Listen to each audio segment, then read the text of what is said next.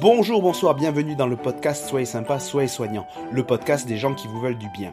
Et salut, salut, bienvenue dans le podcast Soyez sympa, soyez créatif, le podcast des gens qui ont des idées dans la tête et ailleurs. Vous avez ici un épisode qui est un épisode hybride qui fait la jonction entre deux podcasts. L'un existe déjà, l'autre existera un jour, peut-être.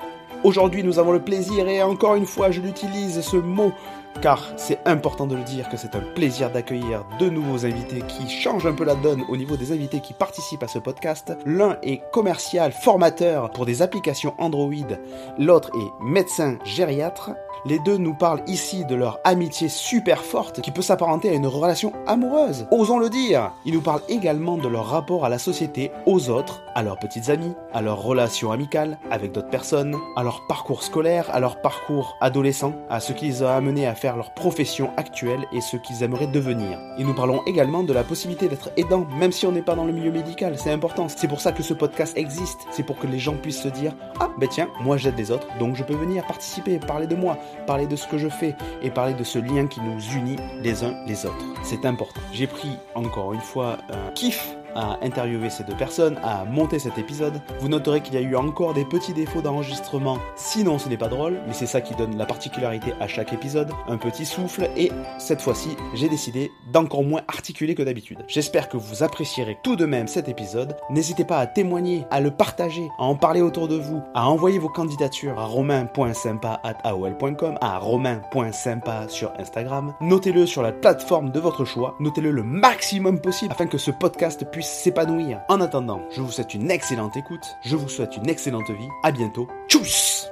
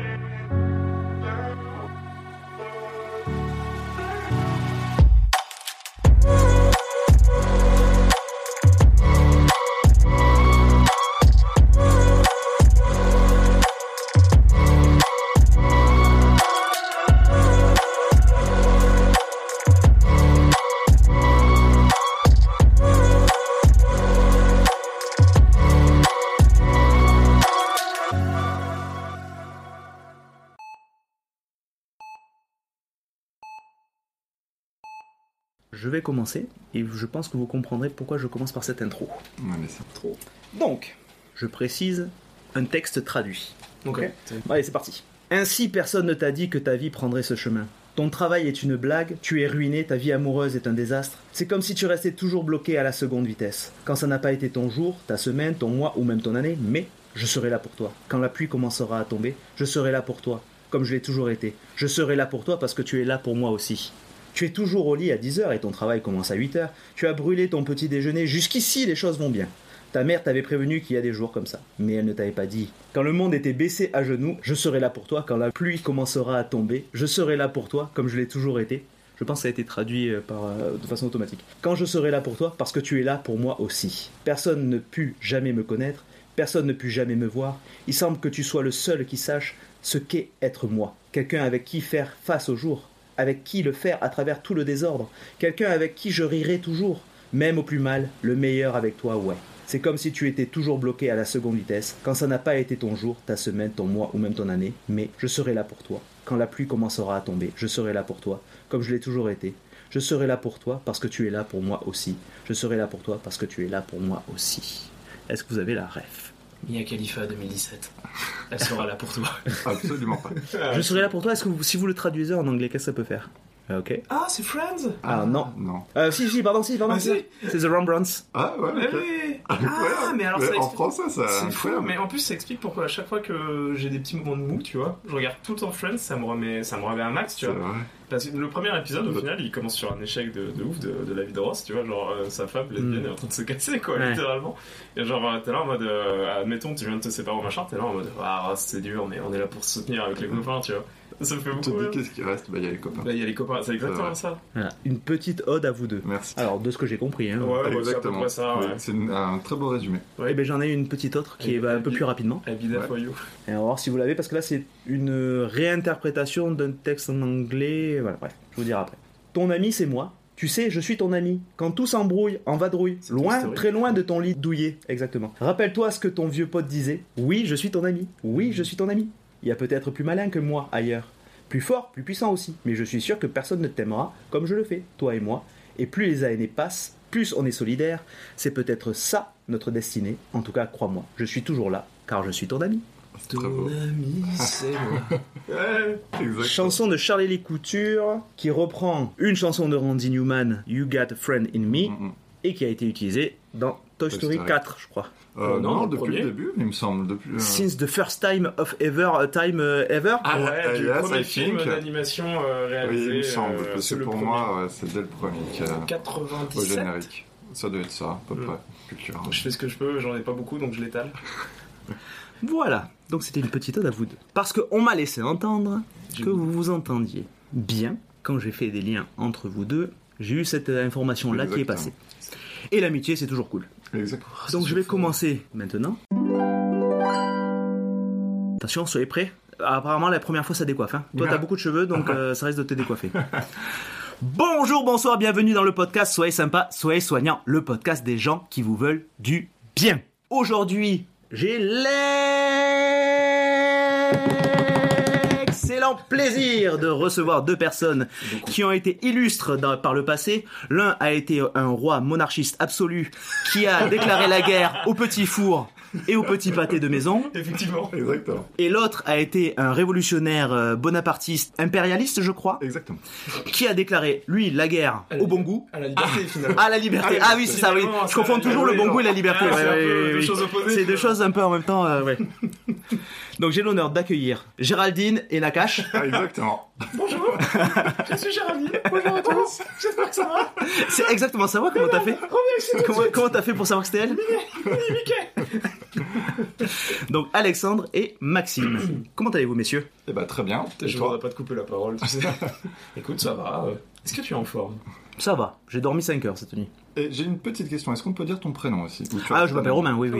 Oui, de toute façon, le... Tu sais, il y a le nom d'auteur en dessous, mais on n'a pas le droit on de dire. jamais. S'il a mal entendu. Voilà, Qu'on mette les choses au clair. Écoutez, son petit directement. pseudo, Et j'aimerais bien que tu donnes aussi mon nom de famille, ma, mon adresse. Son, son groupe sanguin, essentiellement. Et euh, Parce que je connais toute ta vie, on sait où t'habites. Oui, oui, c'est ça, voilà. on est ça. prêt à donner son rein à tout moment. Ouais, Euh. En échange de, je crois que c'est 23 000 balles. hein. Mais très bien, en tout cas, on va très bien. Merci beaucoup. Ouais, c'est cool.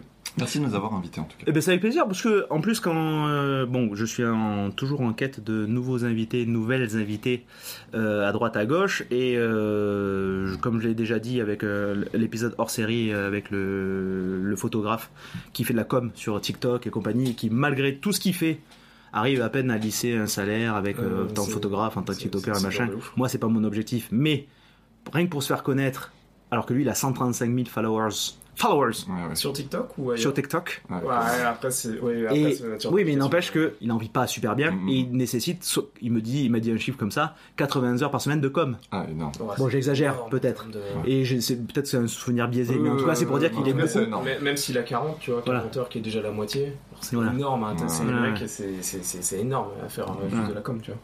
Voilà. Donc, euh, voilà.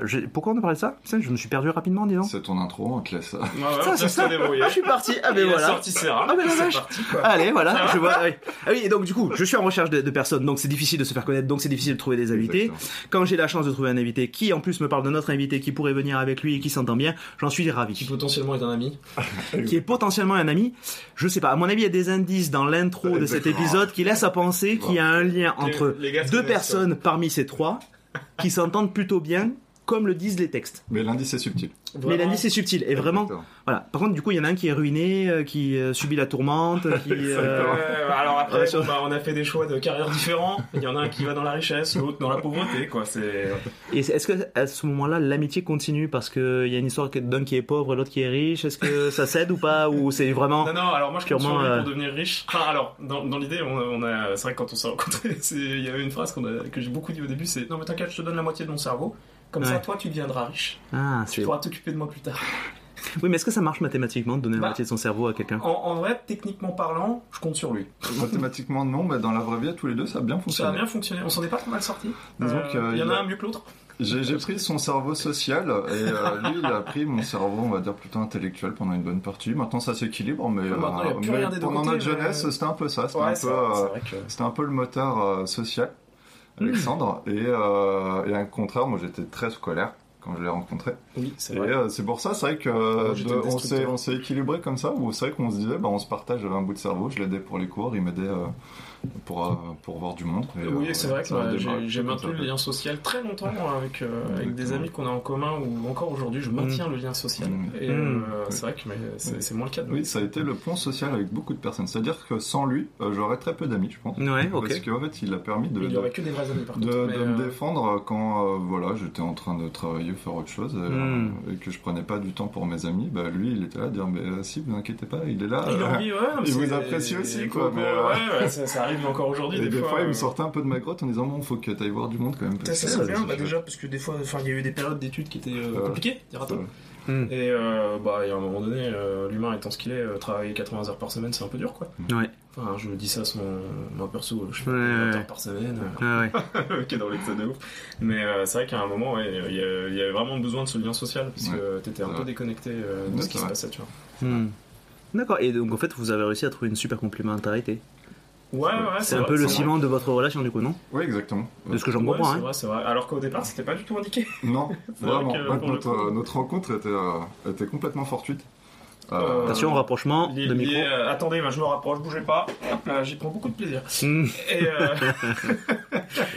Mais ouais, effectivement, euh, du, du fait de nos noms de famille euh, qui commencent par la même lettre, on s'est, euh, on Ok. était à côté à l'école. Ok, ok. Ouais, tout Et euh, ouais, de, Premier L'histoire jour, est- rentrée. peu intéressante finalement. Exactement, le hasard. Le hasard a fait, et en fait, au départ, euh, alors moi je redoublais cette année-là, donc euh, j'étais un peu le pestiféré, selon très clair.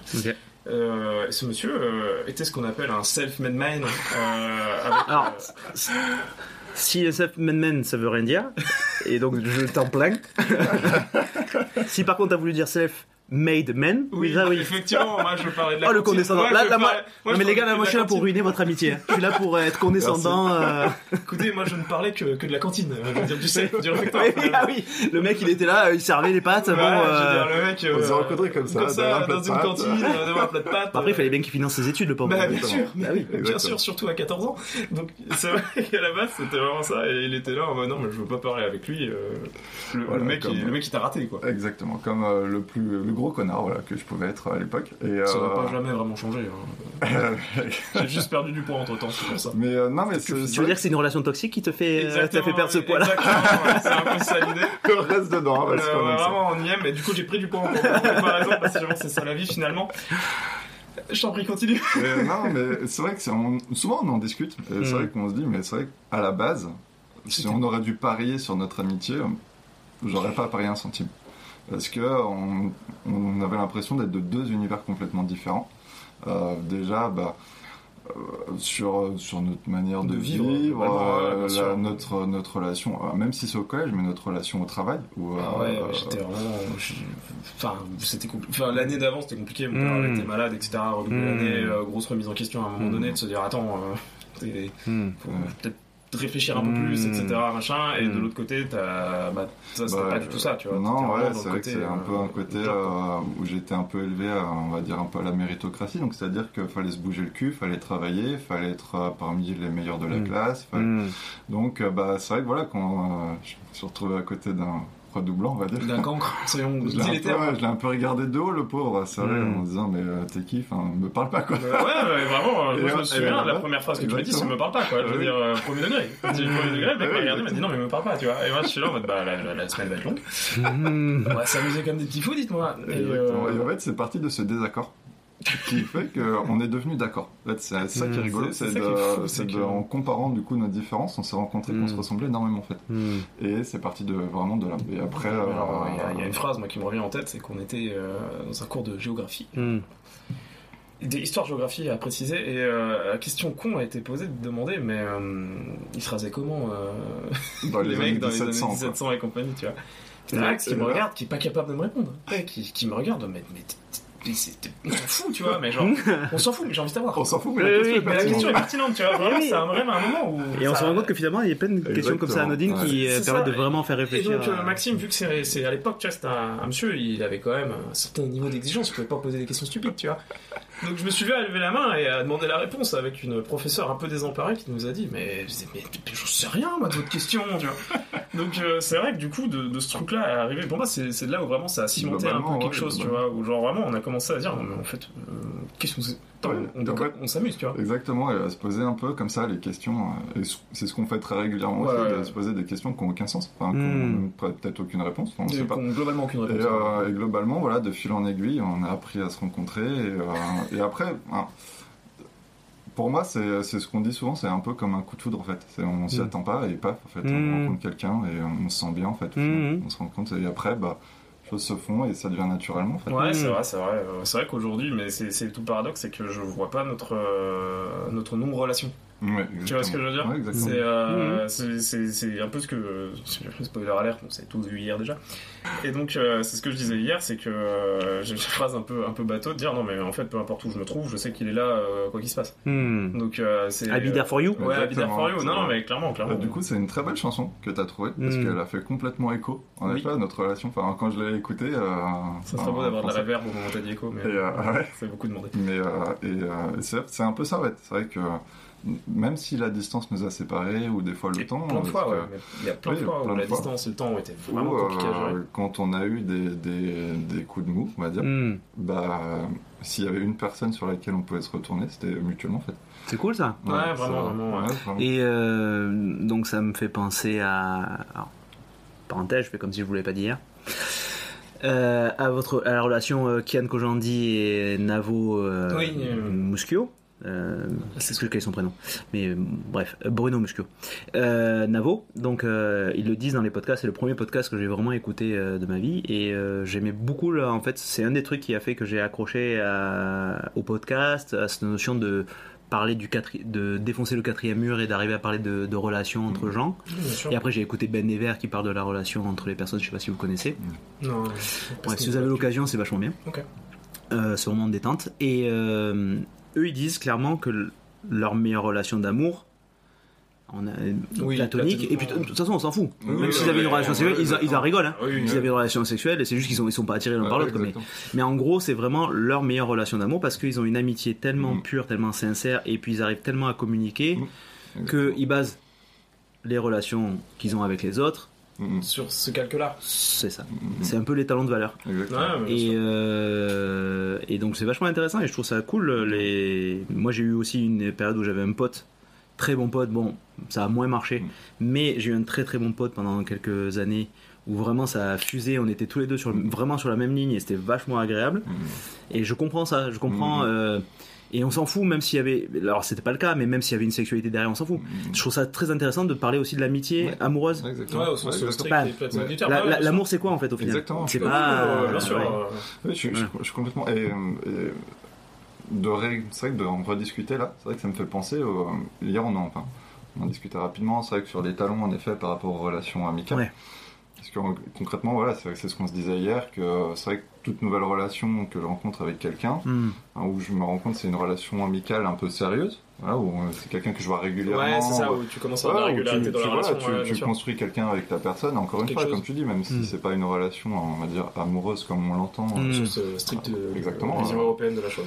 Et, euh, et, euh, et malgré ça, donc c'est vrai que voilà, on- je- au final, on finit par comparer, se comparer, enfin, comparer cette relation avec la relation que j'ai avec lui, parce que c'est vrai que pour moi, c'est ce qui me paraît être la relation la plus saine. Mais Hmm.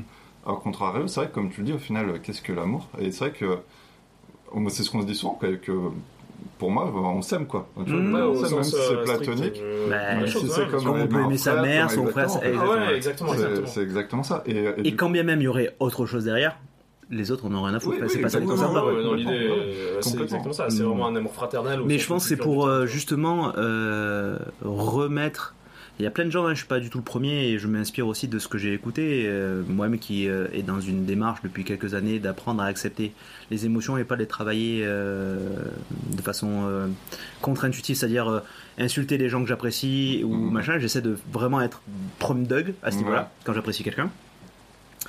Euh, ça m'empêche pas de vanner, ça m'empêche pas de Non, des fois, voilà. Bien sûr. on est- Mais euh, je trouve ça très intéressant de, en fait, remoderniser, parce que ça a toujours été finalement l'amour, parce que pendant longtemps on l'a transformé comme quelque chose de cucul la praline. Mmh, ouais. Et je trouve ça vachement intéressant de dire que l'amour en fait est important et que l'amour ça veut pas dire forcément un couple, ça veut pas forcément dire Ouais. un père et une mère, ça veut pas dire forcément, ça veut dire plein de choses en fait. Mhm. Et que l'amour n'est pas fini et il peut être illimité ou limité, on s'en fout. Ouais. Mais je veux dire, c'est juste qu'en soi, il peut prendre différentes formes, il peut prendre la- Ouais, Moi, je sais que- de voilà ça. C'est des relations l'amour. au C'est ça.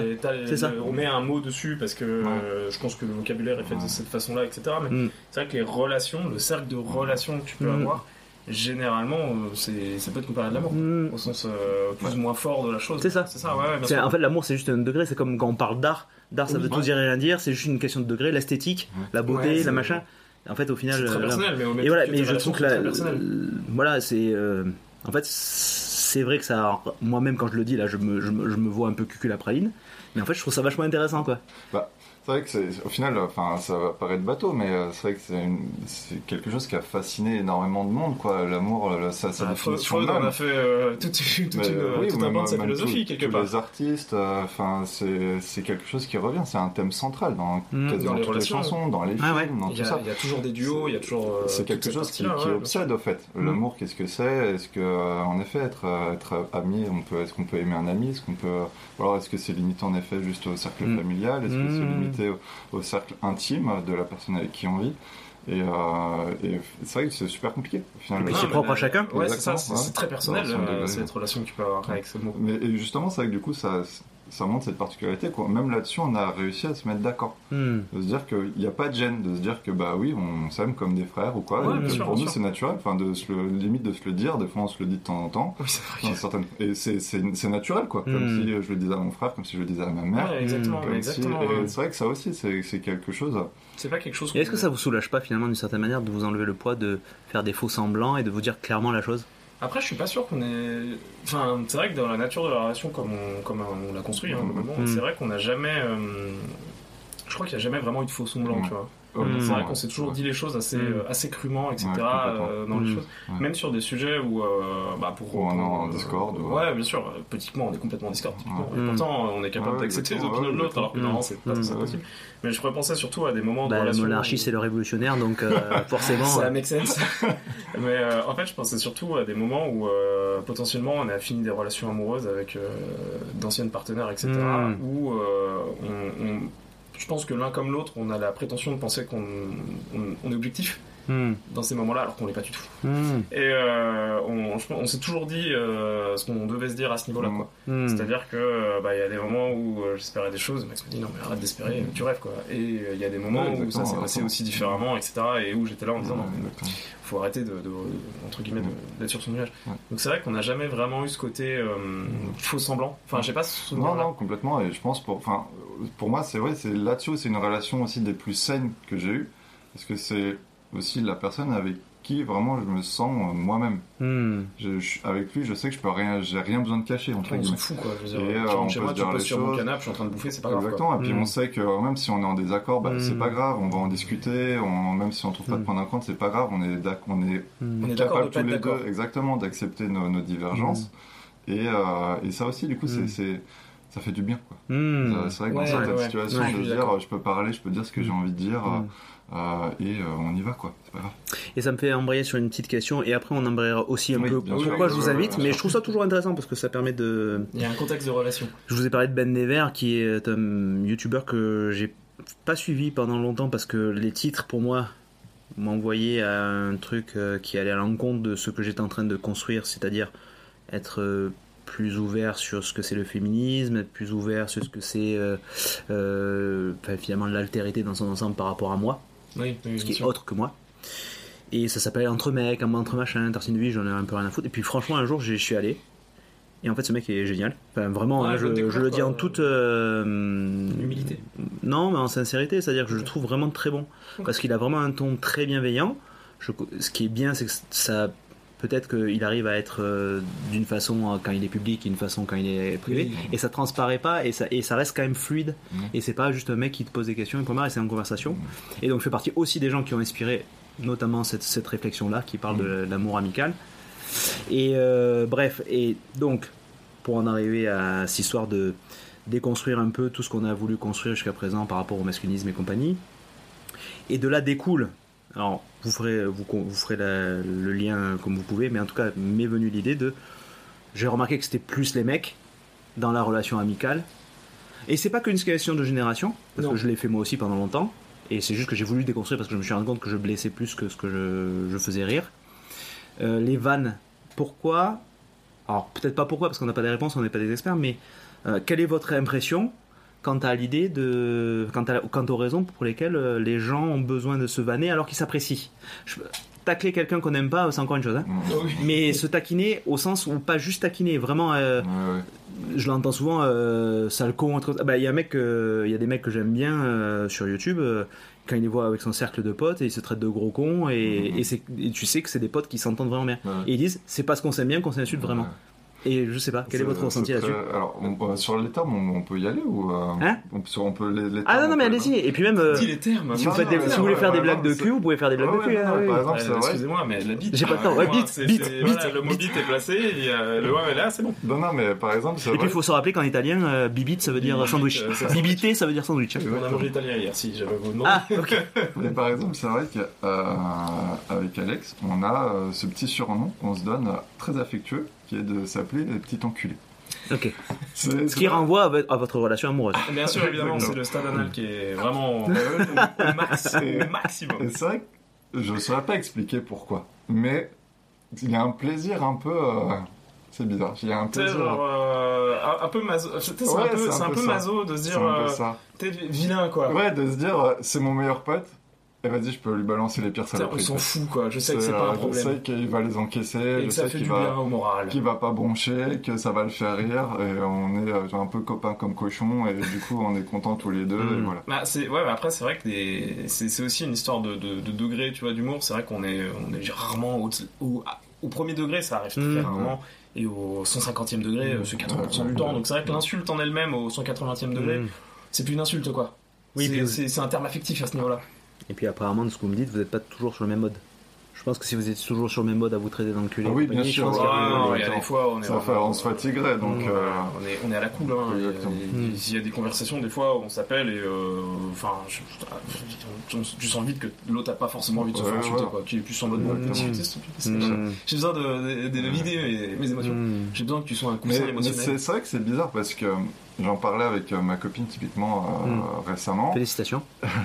Merci. Oh, ça, ça fait un moment Ça va faire trois ans, un peu à la maintenant. bourre, mais Bah, ça- ça- vous avez combien de temps? Alors, euh, tu me félicites parce que je discute avec ma copine ou parce Les que deux, tout. Moi, Non, Moi, c'est- s'il y a bien une chose que- que techniquement, s'il y a bien une chose que je fais, c'est féliciter. Ah bah, merci. Voilà, quoi qu'il arrive. euh, bravo aussi. Donc euh, oui, voilà, ça fait ça fait trois ans et, euh, et on en discutait parce que dans le on était dans le tram et elle entendait en effet des jeunes comme ça S'insulter. Et euh, elle, elle était, elle était choquée. Elle était Mm. vraiment choquée. Elle me disait bah, avec ses copines jamais de la vie. Et moi je lui disais bah, C'est pas le même regard. quand j'étais gamin avec mes potes, c'était ouais, ça toute la journée. Et mais c'est vrai que, comme tu l'as dit, c'est vrai qu'on a l'impression que c'est un comportement, et j'en sais rien, encore une fois, comme tu le dis, on n'est pas expert, mais Non. comme ça, juste subjectivement, en regardant autour de soi, on a l'impression que c'est un comportement qui est quand même plus masculin. Et d'expliquer pourquoi, je ne saurais pas, mais c'est vrai qu'il y a une sorte, ouais, un plaisir un peu... euh, alors je ne saurais pas l'expliquer, en fait, ce plaisir d'où il est, mais de, de pouvoir... euh, Ouais, se dire on peut y aller Il n'y a pas une Ouais. sorte de, un peu de domination quand même? Peut-être. Après, euh, Mais oh, non, non, non assumé, enfin, ou non, euh, non affirmé, mais il y a une notion de... Parce qu'en fait, je, je, je- je vais pas au bout de ma pensée, mais en fait, le, le plaisir qui me vient en premier, comme ça, instinctivement, j'aurais dit un plaisir un peu sexuel. C'est Ah bizarre. oui, oui. Mhm. C'est c'est Bah bizarre oui, en oui, fait, bien sûr. mais c'est c'est un peu ça. C'est c'est Ben, la bromance. Ouais, ouais, ça Non, va mais faire c'est- des, des fanfics. euh, non, mais c'est pas ça, mais pas euh, dans le sens interdit parce que comme tu l'as dit, c'est platonique. On n'a aucune, euh, enfin, on- aucune attirance sexuelle l'un envers l'autre. Mais c'est comme euh, se dire et si, tu vois, et si. euh, Mhm. Ah ouais, si ça tu enculé, bah Envie de gredin je vois, je vois ce que tu veux dire. Et là, tu vois, ma réflexion là-dessus, c'est me dire aussi que comme tu sais qu'il n'y a pas d'ambiguïté avec le mec, Ouais, exactement. Ouais, ouais, ouais, Tu vas pouvoir le dire d'autant plus. et qu'en plus, Euh, bon, et puis la société étant ce qu'elle est, euh, faire ce genre de blague à une nana est beaucoup plus connoté, même si tu sais que tu fais une blague. Ouais, ouais, euh, Oui, ça- Et, ouais. ça, et ça peut être beaucoup plus problématique. Exactement. Donc, il y a un côté peut-être, peut-être lâcher prise aussi. Exactement. Ouais. Je, je pense en partie. Ouais, c'est vrai qu'il y a ce côté un peu, euh, vas-y, on peut y aller quoi. Mm. ouais, c'est vrai, c'est Et vrai. on en discutait par exemple en soirée quand on voilà, quand on sortait ensemble et que euh, on avait un peu bu. Et c'est vrai de la joie. que Alexandre me dit je deviens très tactile mais juste avec les mecs. Hmm. Ouais, c'est. Parce vrai, que c'est ce que je disais là, parce que euh, moi je, je sais qu'avec une fille ce serait complètement déplacé. Hmm. Je suis très timide et ce serait hors de question que je mette une fille dans l'embarras. Ah, T'imagines Et donc, autres, je me dis, un tu- mec, euh, sa zone personnelle, tu Un vois. mec, c'est ok, soit il va mal le prendre, il va me pousser, il va, va dire, ça ah, va frère, mal finir, et bon, c'est pas grave, soit ça va le faire rire et on Mm. passe un moment est ensemble. tu rentres dans le côté déconne très vite avec ça.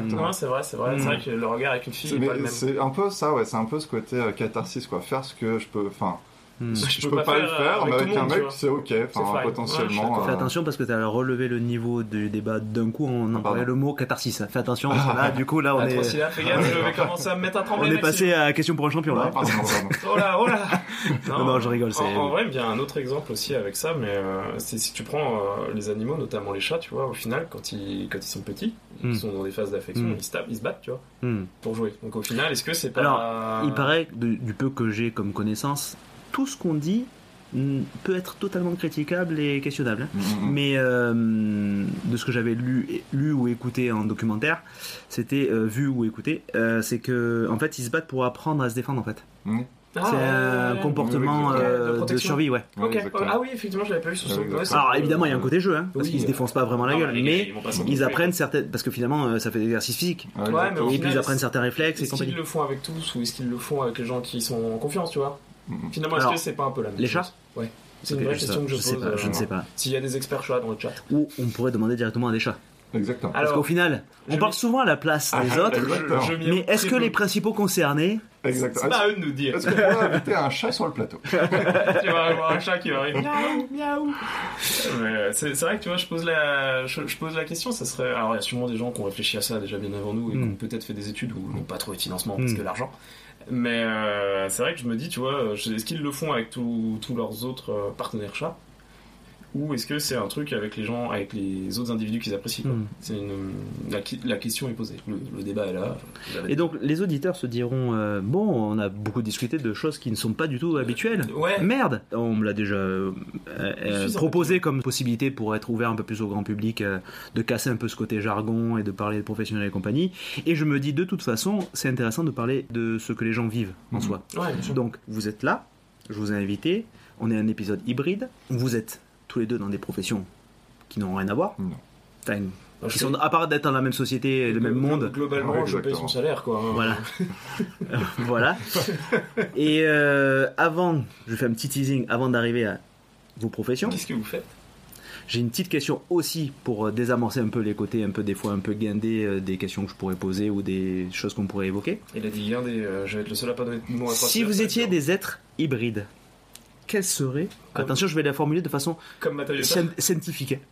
Euh, quelles seraient les composantes constitutives de votre être que vous aimeriez avoir? Quels seraient les constituants de votre hybridité? Ah ouais. Excusez-moi, mais De je votre hybridisme Je vais, je, vais- je vais aller me, me vomir dans les toilettes. Le mot est quand je veux dire, euh, excusez-moi, euh, c'est pas possible. Non, euh, Ça peut être tout ce que vous voulez, ça peut être aussi bien humain à humain, Ouais, ouais. d'humain à créature, euh, ce que vous voulez. Je, je serais, Même euh, vous pouvez être une plante. Hein, Je, je euh, serais littéralement, euh, tu sais, l'état de l'eau. Ok. Tu sais, t'as les quatre étapes. Enfin, je crois qu'ils ont trouvé d'autres parce que bon, euh, la, la vie. hein. Ok, ok. Et euh, tu sais- basculer de l'état gazeux à solide, à liquide, Mm. etc. Et avoir cette Mm. trinité-là euh, sur, euh, bah, sur, sur mon état hybride, tu vois, dans Mm. le fait d'avoir les relations avec les gens, tu vois. Moi, c'est vraiment comme ça que je le vois. Ok. Est-ce que euh, c'est lié à ma profession? Peut-être. Non, non, mais c'est ouais. C'est Bah, une question Donc très ça veut dire que tu, si on se, si on s'imaginait à te dessiner, Ouais. tu, re- tu ressemblerais à quoi? Ah, en vrai, euh, je vois. C'est très très scolaire. hein. Je, je pense que. Alors, si, sauf si vous n'avez pas euh, plus de 11 ans, vous avez sûrement déjà été en physique-chimie euh, dans votre vie. Et euh, en fait, je vois vraiment le, le dessin. euh, tu sais, t'as as un bloc de glace, un état, un nuage et euh, Mm. des gouttes qui tombent. Mm. Je vois ce truc-là. Je verrais vraiment ça comme dessin. En fait, c'est marrant. euh, juste pour moi, l'analyse que j'en fais de lui, c'est l'hyperadaptabilité. Adapté. Ah. Ah, Ah, ah, Alors non, c'est très bien parce que tu sais pourquoi Ouais. Parce que sans que tu le saches, Ouais. tu viens de faire une Ah. ref à mes premiers épisodes. Ah ouais Où justement le deuxième épisode, c'est le troisième, c'est l'adaptabilité. Exactement. Et merci. tout le long de l'épisode, je bute sur le mot. Ah ouais Spoiler. Et tu viens de faire exactement. Bien. On dirait que tu l'as fait exprès. Euh, non. On n'a pas encore vu les pas autres exprès. podcasts en plus. Euh, en gros, ça, ça représente l'hyperadaptabilité d'Alex. Je trouve Hmm. Justement, comme euh, ce côté un peu caméléon en société où tu le mets quelque part, euh, Mm. il va se fondre dans la masse. Et du coup, euh, ça me fait. Non, mais dans le sens où t'arrives vachement bien à t'adapter. Ouais, Et, euh, bien sûr, Et du coup, c'est c'est marrant. Du- Enfin, c'est- je sais pas, c'est sûrement instinctif comme tu l'as fait. Et, euh, C'est beau. et ça va vraiment dans ce Bah, après, surtout que la question, euh, je, me- je me le suis déjà un petit peu posée euh, dans, euh, en fait, dans un cadre un peu euh, particulier. Euh, vous savez que chaque animal du zodiaque est représenté par une, euh, par une, par un élément euh, Oui. euh, élémentaire. D'accord. D'accord. euh, Mais il y en a combien? Il y en a, il y en a quatre. Mais sachant qu'il y a 12 épisodes. 12, euh, Ouais, non, mais après ça tourne, hein, il faut c'est ça que, ouais, sais, par exemple, Ah oui. poisson, verso, on pourrait les attribuer. À l'eau, etc. Et Ouais. en, en fait, ce Bah, verso, euh, Par définition. Ouais, ouais, exactement. Exactement. Et euh, du coup, euh, alors, je suis du signe de la balance. Félicitations. Ouais, on a tous des problèmes dans la vie. Et, euh, et du coup, c'est vrai que Du ça- coup, toi, tu dois pas finir en prison. Hein. je l'ai pas celle-là. Bah, c'est une balance. euh. ah oui, moi normalement je donne moi aux autres, Hmm. mais je ne prends pas de décision. Et, euh, et en fait, du coup, le signe de la balance c'est vraiment lié à l'air.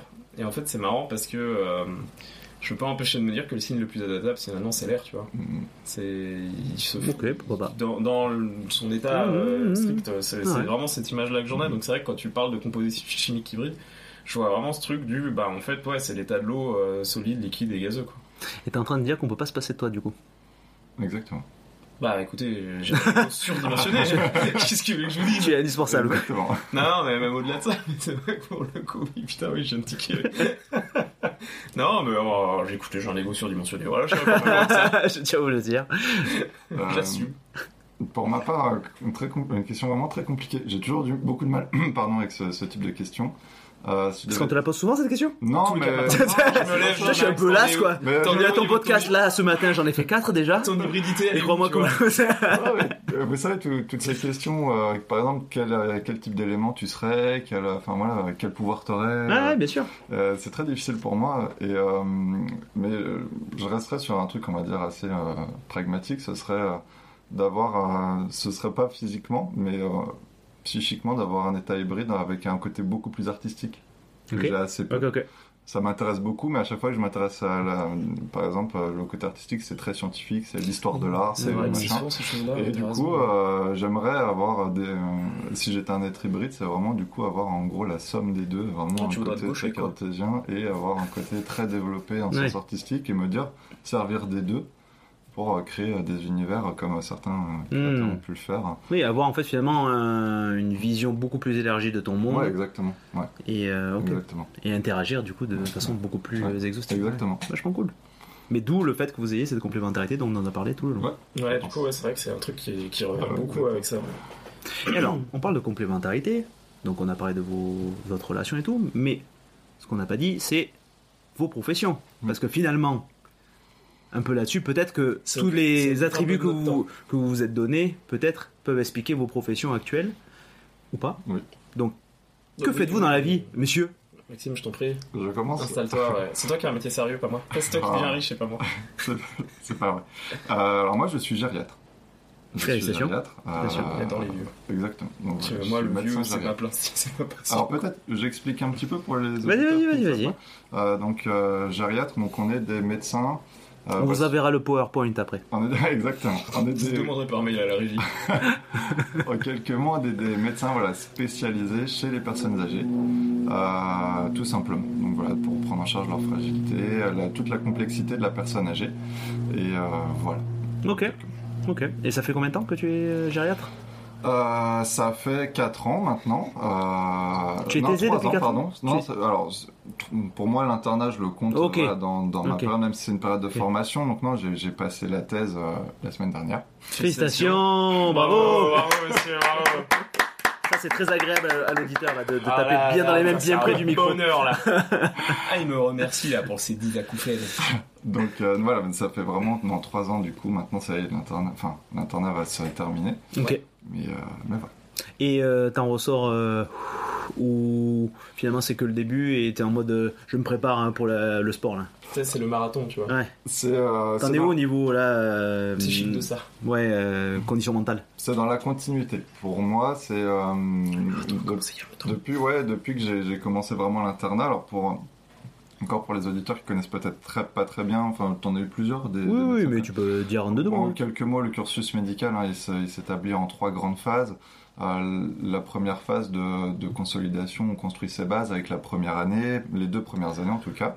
Et puis après, et puis après on a trois années euh, de, de formation, on commence les stages, on apprend encore Mm. voilà, la, Mm. la base de la pratique Mm. clinique, où on prépare aussi le concours de l'internat. Mm. Et puis après, donc on passe l'internat sur, euh, ça dépend des spécialités, de 3 au minimum jusqu'à 4 ans Mm. euh, d'internat. Et, euh, enfin, plus, pardon, pour les chirurgiens. Euh, et, euh, et voilà, donc on- globalement, en gros, voilà, c'est là où je voulais en venir, c'est qu'à partir du moment où je suis rentré dans la phase d'internat, donc sur mes dernières années, donc notre internat de gériatrie dure 4 ans, euh, ça a été plus le, le début, puis en gros on amorce après notre, notre futur, on se Mm. construit aussi Oui, sur nos tu- projets. Donc, Mais en pour- gros, tu bosses depuis longtemps quand même. Exactement. Pour moi, voilà, c'est ça. Ça fait trois, ça fait trois ans que je Mm. bosse vraiment, et que bah, maintenant c'est plutôt construire des projets euh, Mm. sur l'avenir. Voilà. Et euh, je t'ai écouté, hein, mais je préparais quand même une blague que je vais amener, dont je ne suis pas sûr de la viabilité. Oh là, voilà. La mort, c'est à l'analogie, oui, hein, oui. euh. Ça va pas passer à l'analogie d'Alex.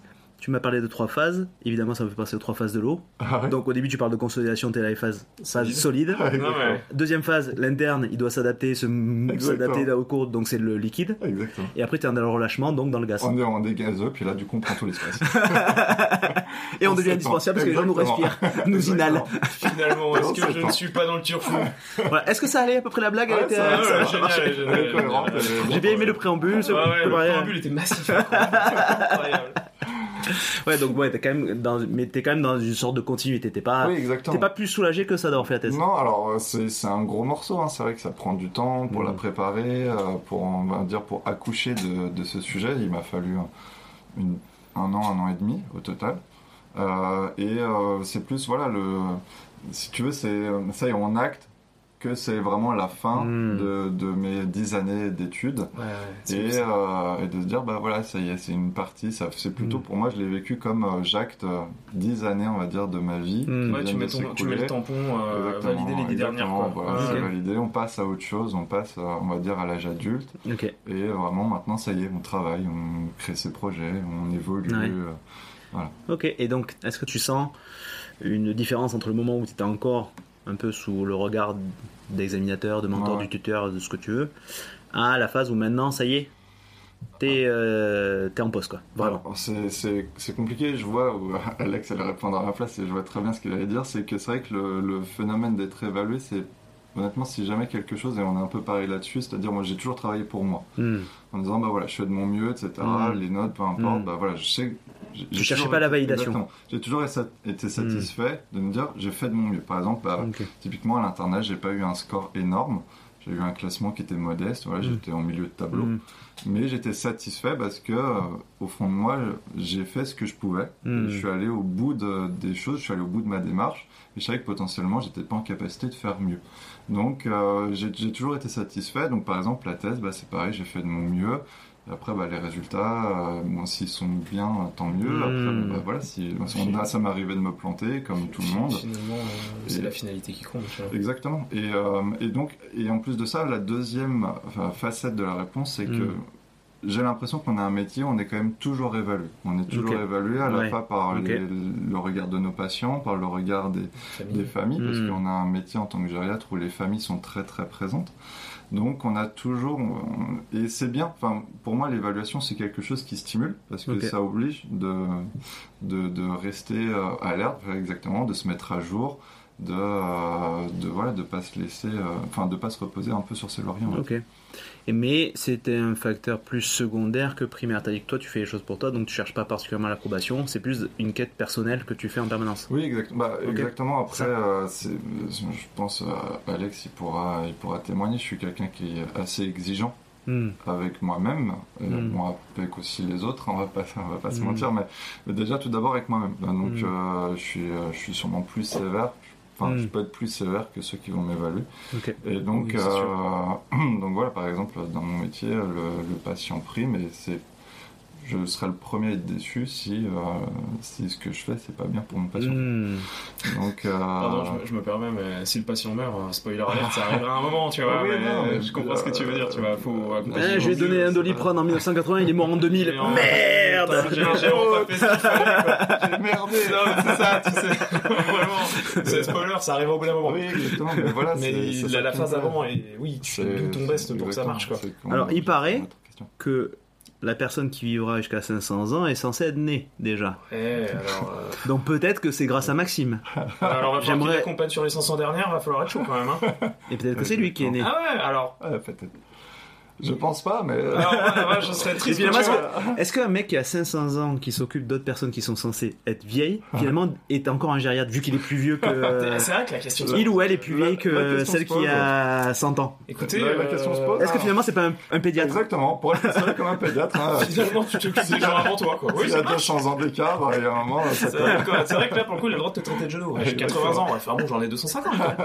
Il y a un moment, frérot, j'ai vu trois fois, j'ai fait la moitié de ta généalogie, en fait. L'incontinence urinaire, je connais parfaitement, hein, je veux dire. c'est un combat, quoi. Au. J'ai mal aux jambes, je vous le dis comme je vous vois. Ah, excuse-moi. C'est un récupérateur d'eau que vous avez à côté? Non, non, c'est ma, poche à urine. C'est ma poche à urine. Oh, l'odeur, quoi. Ils sont. euh, Attends, ça sent vieux ici. Bah ouais, j'ai 250 balles. Euh, mignon, vous. Ouais, donc, euh, Excuse-moi, je t'ai coupé. oui, t'es plus exigeant vis-à-vis de toi-même et qu'effectivement, tu veux qu'il y ait une, une- que le patient en ressorte mieux. Ce qui est finalement pas plus mal pour un médecin, non? Oui, oui, non, bien sûr. Ah, je- Alors, personnellement, je suis pas dans ce milieu-là du tout. Euh, Oui, je suis un peu rassuré que tu me dises ça. Oui, exactement. Après, si on, si on part un peu sur l'analyse des profils en tant que médecin, euh, euh, il y a une, la profil qu'on retrouve le plus, hein, Mm. c'est- c'est euh, c'est les profils, on va dire justement un peu, euh, un peu dans le contrôle. Mm. Des- on est beaucoup un peu euh, à être stressé justement là-dessus, de vouloir contrôler les choses au maximum pour essayer bah, justement d'éviter Ah oui. l'erreur médicale, d'éviter donc donc on est beau- beaucoup de profils. Vous êtes tellement mis euh, sous le sur le grill Ouais. des responsabilités où on peut vous tomber tellement dessus de tellement de façons, mais que ce soit sur juste l'aspect relationnel que l'aspect euh, purement médical, mais ou machin, que j'imagine qu'effectivement euh, ça, ça crée une, quand même une petite pression quand même. Mais voilà, c'est ce qu'on remarque chez beaucoup de soignants. hein. C'est pas que, que les médecins. Bien c'est, sûr, bien sûr. euh, C'est vraiment Mm. sur toutes les équipes. Euh, voilà, c'est pas pour faire de la propagande pro, pro médicale, mais c'est vrai que d'une manière générale, la- tout- Je pense que c'est 90% pas la pire des propagandes. Hein. Non, non, mais, justement, non, mais c'est vrai qu'on on peut se dire que oui, bah voilà, il est médecin, il essaye du coup de d'en- d'enjoliver, on va dire, le milieu, de faire en sorte de, de, de- Ouais. de faire croire que tout le monde, tout le monde est gentil. Alors non, il y a des voilà, on, est, Mm. on est tous des êtres humains, on a nos particularités. Hmm. Il y en a, ils font ça parce que c'est un travail et bon, bah, voilà, ils ont Mm. pas. Parce que ça Euh, paye. euh, Non, mais alors, ça sans, doit exister, sans- tu vois. sans Alors, ça forcément dépend parler. ça dépend. Ça dépend pas, de ce que tu fais, ça dépend Oui, comment tu le fais, ça dépend où tu le fais. C'était sans forcément parler des médecins, là, parce que vraiment tous les soignants dans leur Ah globalité. oui, euh.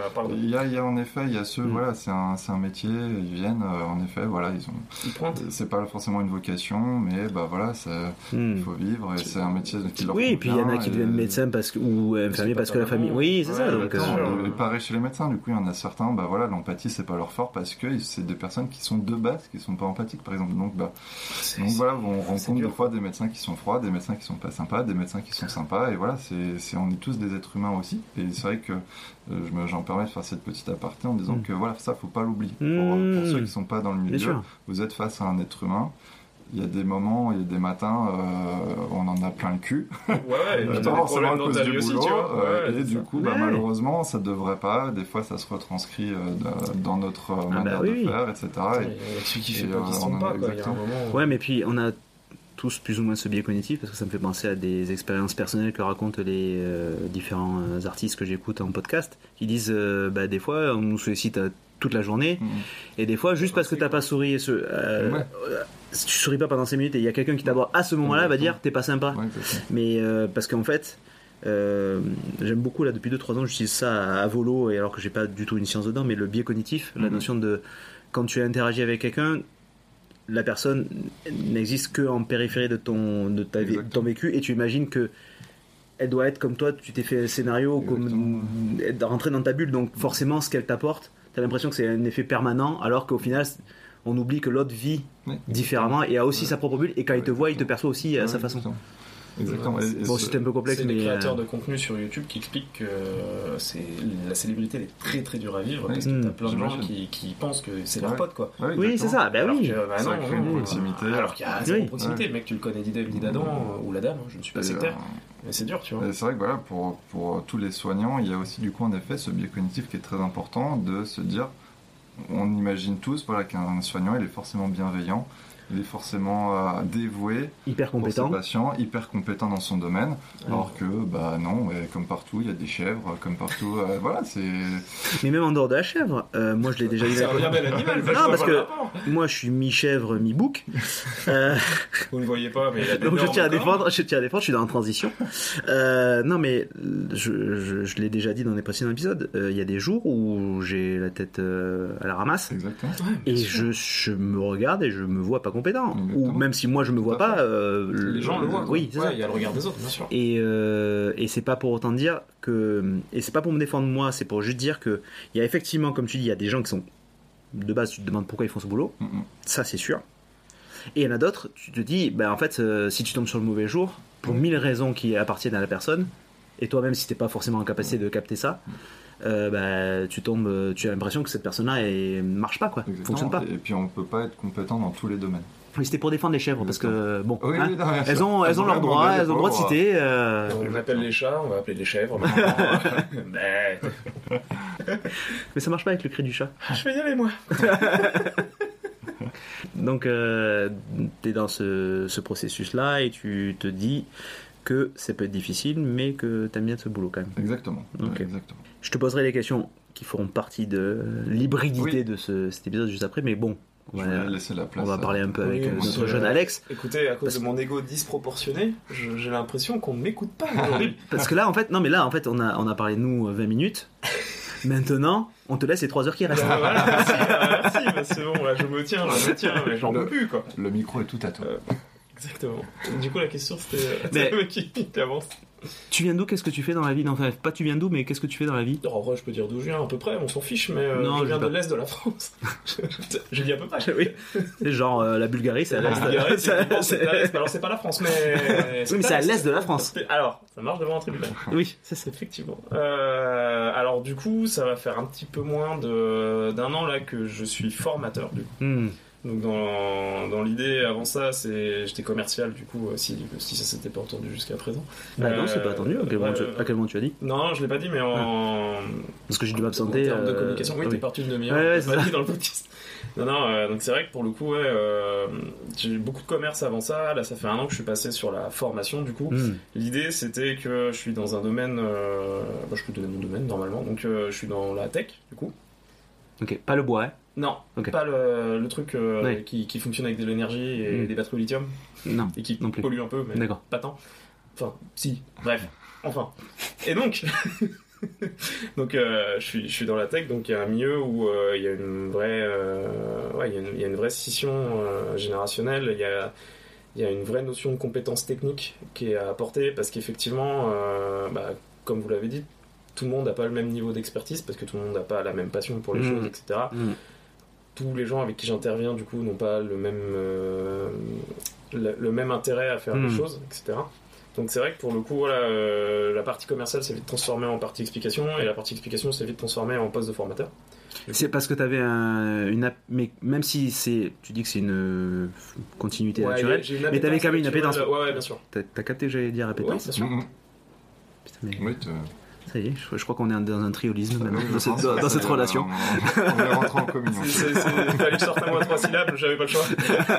Non, non, mais ouais, c'est parce que vraiment, tu sentais quand même que tu avais cette, Ouais, cette ouais. prédisposition-là. Bah alors j'imagine que euh, la communication, euh, ça fait partie des, des- des- de, de- de- de mes capacités innées, Mm. entre guillemets, innées à qui vous avez deux heures. Mmh, mmh. Euh, je, je pense que ça fait partie de ces choses-là où euh, effectivement, euh, même dans ma famille, j'ai plutôt une lignée où on est des, je vais pas dire des grands communicants, mais euh, Alors vous avez remarqué, tout à l'heure j'ai fait une blague sur le fait qu'il y en a un qui est monarque et l'autre qui est révolutionnaire. Depuis tout à l'heure, vous avez sans faire exprès, euh, j'ai rép- touché juste quoi. on Toi t'es dans la lignée, la lignée royale. Ah ouais, bien sûr. Oui, vous avez des convergences, euh, des divergences politiques. Ah ouais, je veux dire, vous savez, mais- vous voyez pourquoi je travaille en psy. Non, Je sens ces choses-là. Bien sûr, bien sûr. Je vous connais pas et pourtant j'ai senti les I trucs. know you, I know you.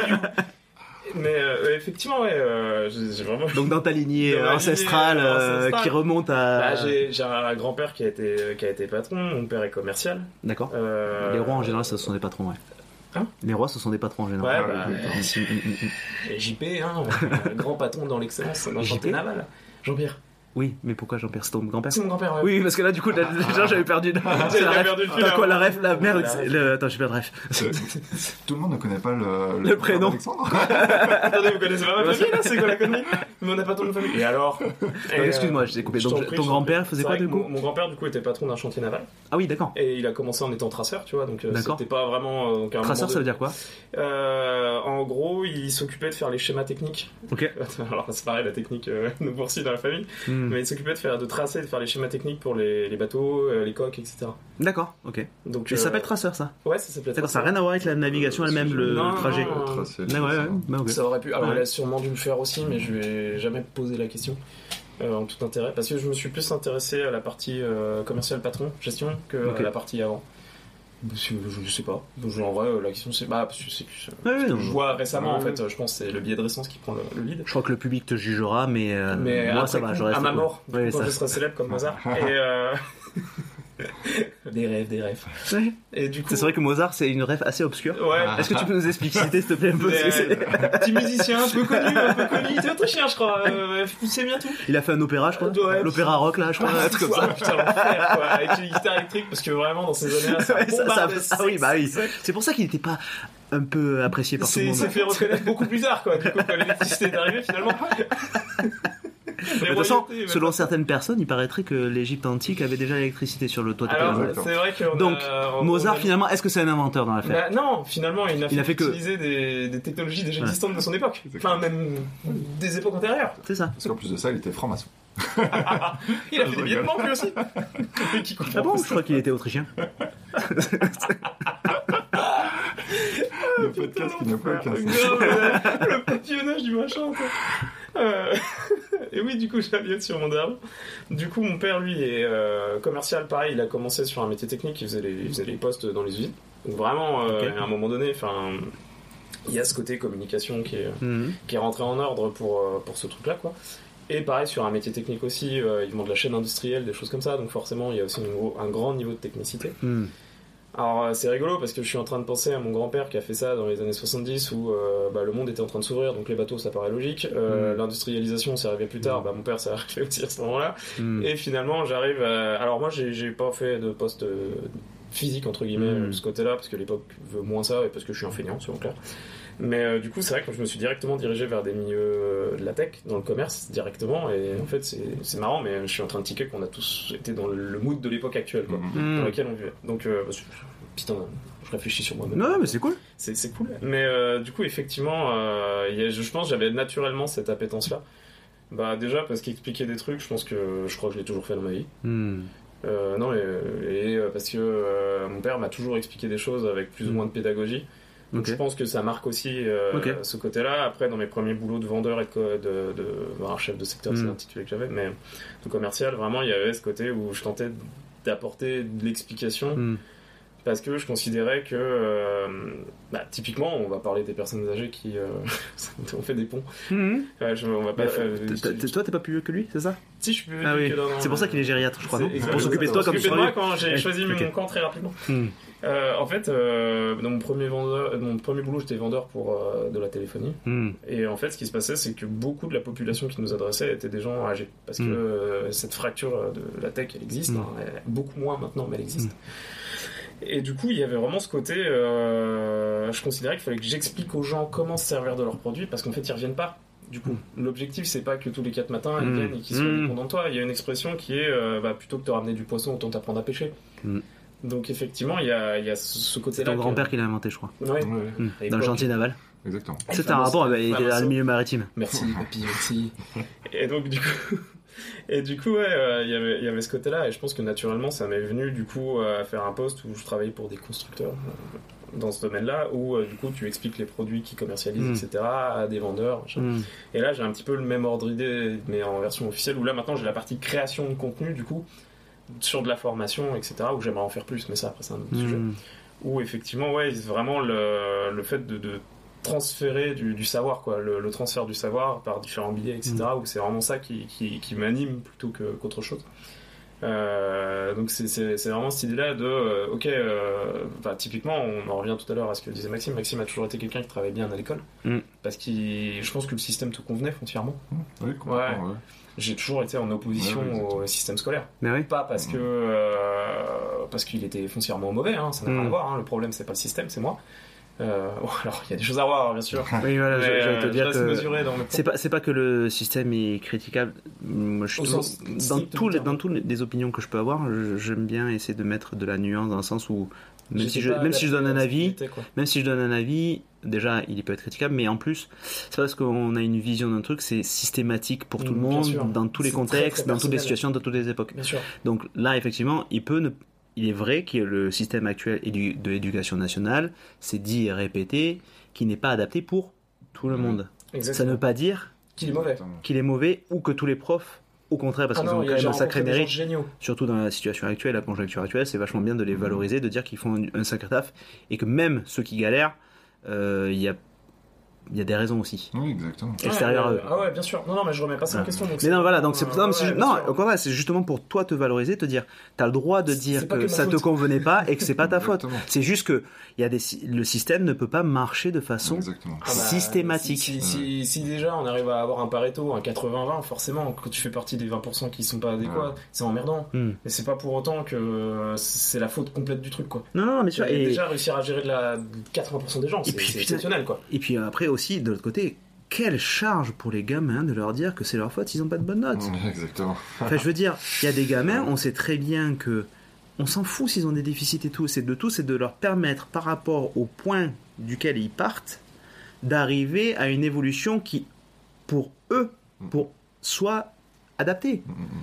Et on s'en fout. Parce qu'on a, on a transformé depuis ces dernières années où je l'ai entendu euh, dire à différents endroits, ça ne vaut pas exhaustivité, ça ne vaut pas précision, sûr, c'est pas- exactitude, mais pas 100%, quoi. que euh, on a transformé un peu l'idée qu'on était à l'école pour apprendre un métier, Mm, mm. alors qu'on est à l'école aussi pour s'instruire, pour, être, pour, pour vivre avec les autres. C'est un lieu de sociabilisation. Ah ouais. C'est un lieu où tu vas te dire ah mais je savais pas ça, maintenant je sais ça et comment je peux l'utiliser pour plus tard? Comment je vais devenir un futur homme, une future femme. Mm, mm. Bah, maintenant les transitions. Tu sais que Et tout ça. ça, je le vois euh, avec ma partenaire actuelle, où Hmm. euh, le système scolaire, scolaire était pas du tout adapté à elle. Enfin, Est-ce qu'on félicite aussi parce qu'elle a une copine Oh pardon Oh ça, excusez-moi, je, je manque à tous mes devoirs. Attends, on synchronise euh, 3, 2, 1. Je vais me remplir une bouteille d'eau quand même, parce que bon, on va boire un petit peu. Euh, Alors là tu la vides plutôt. Oui, c'est ce que j'ai dit. le mec a toujours raison. c'est Non, puis sur- non, mais surtout le relou, tu sais, qui te tatillonne sur Ouais, le moindre c'est mot. ça, ouais. Euh, non, parce que moi, c'est moi qui anime le podcast. Donc, j'aimerais que tu sois précis dans tout ce que tu dis à la virgule près. bien que tu fermes ta gueule. et, euh, et du coup, pour elle, en Ouais. fait, elle est. Je le vois aujourd'hui où, les- du coup, elle était complètement décalée, etc.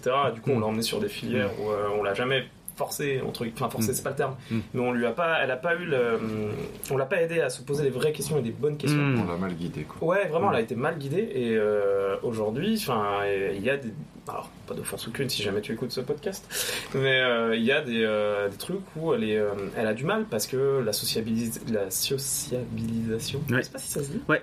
Ça. Si, si, c'est exactement ça. Le fait de sociabiliser avec d'autres mammifères, C'est le principe de et l'adaptabilité. voilà exactement la fameuse, euh, c'est c'est compliqué parce que des Mm. fois elle se.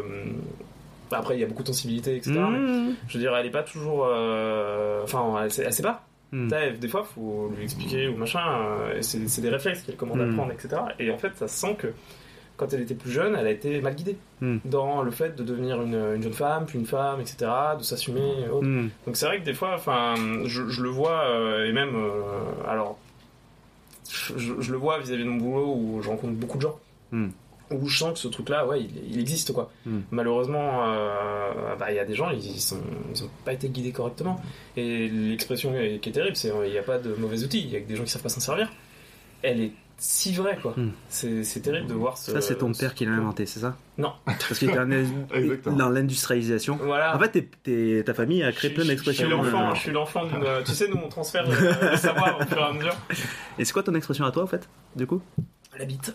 Ah, la bite Bite Ouais. Bite. On a dit le mot bite. Euh, c'est- c'est- c'est monsieur. euh, secrètement, je rêve de bosser pour Dorsel, mais. euh, Ah bah, T'es dans- t'es dans l'air du temps, là. Ah bah alors là, Ouais, complètement. hein. Mm. Et donc. Ouais, donc euh, excuse-moi, j'ai fait des digressions. Donc ta copine, ouais, elle a eu Et, du mal. et- et du coup, tu vois, t'as- tu sens ce truc-là, mais que ce soit elle ou d'autres gens que je Mm. peux croiser au quotidien, ou des fois, ouais, ils- juste ils sont pas accompagnés, tu vois. Et Hmm, si tes racines sont pas solides à la base, comment tu veux que l'arbre y pousse, quoi Mm. Ça, c'est beau. C'est Ça, beau. c'est ton Ouais, expression. c'est beau. Ça, ça expression. entendu quelque part, désolé. Franchement, ça me plaît. Mais.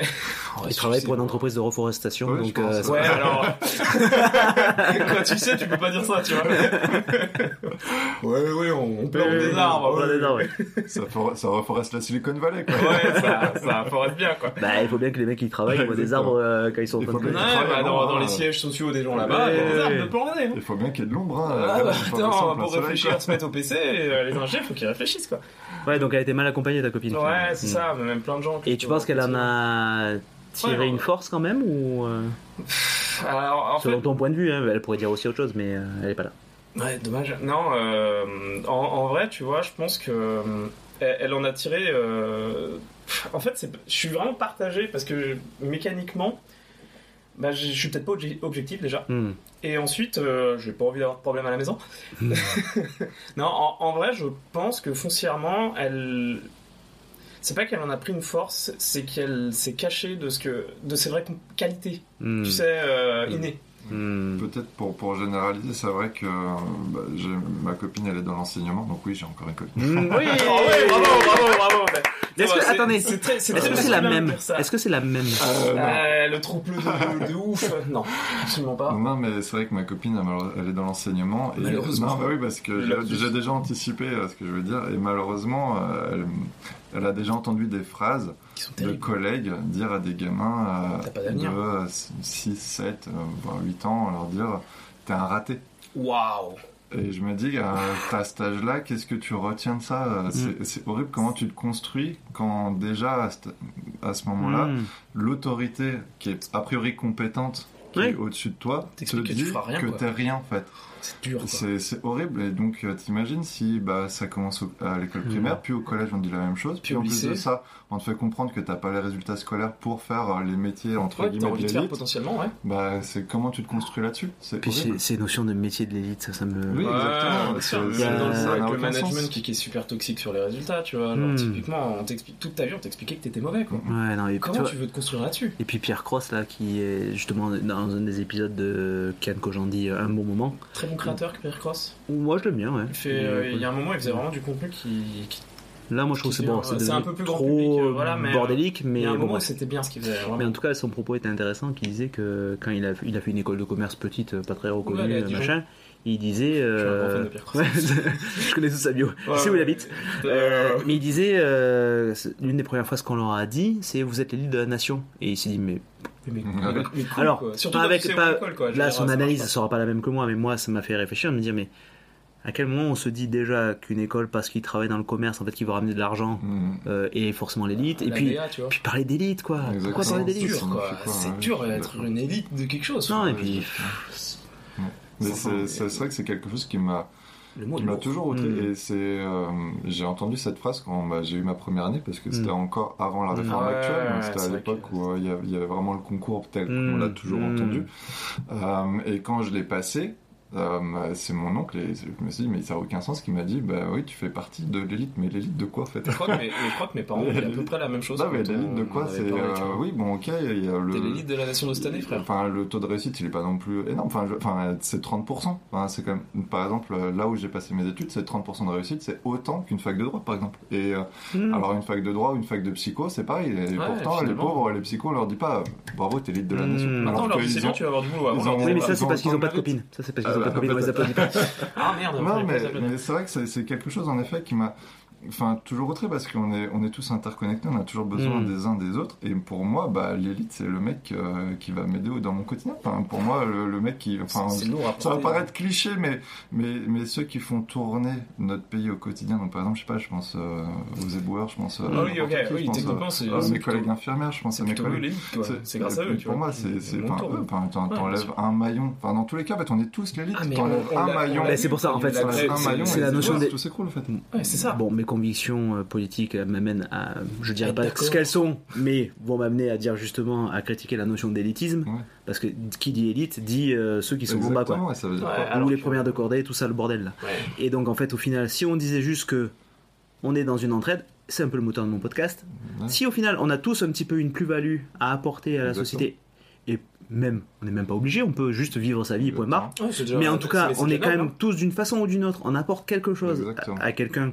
Et je pense qu'en fait, la notion d'élitisme laisse à penser qu'il y a des gens qui méritent et d'autres qui méritent pas. Alors qu'au Ouais, final, terrible. tout le monde mérite. Même Exactement. des gens qui sont contre mes valeurs. Complètement. Ah ouais, non, mais c'est juste des fois, faut juste. Parce trouver que eux me permettent de me dire, justement, je me positionne. Ouais. Rien que pour ça, ça me permet de me dire, je me positionne. Par exemple, je suis plus végétarien actuellement, mais parce que le, contexte de la société amène Mhm. ça. Et c'est pas pour autant que je vais vous dire, vous devez être végétarien. Mhm.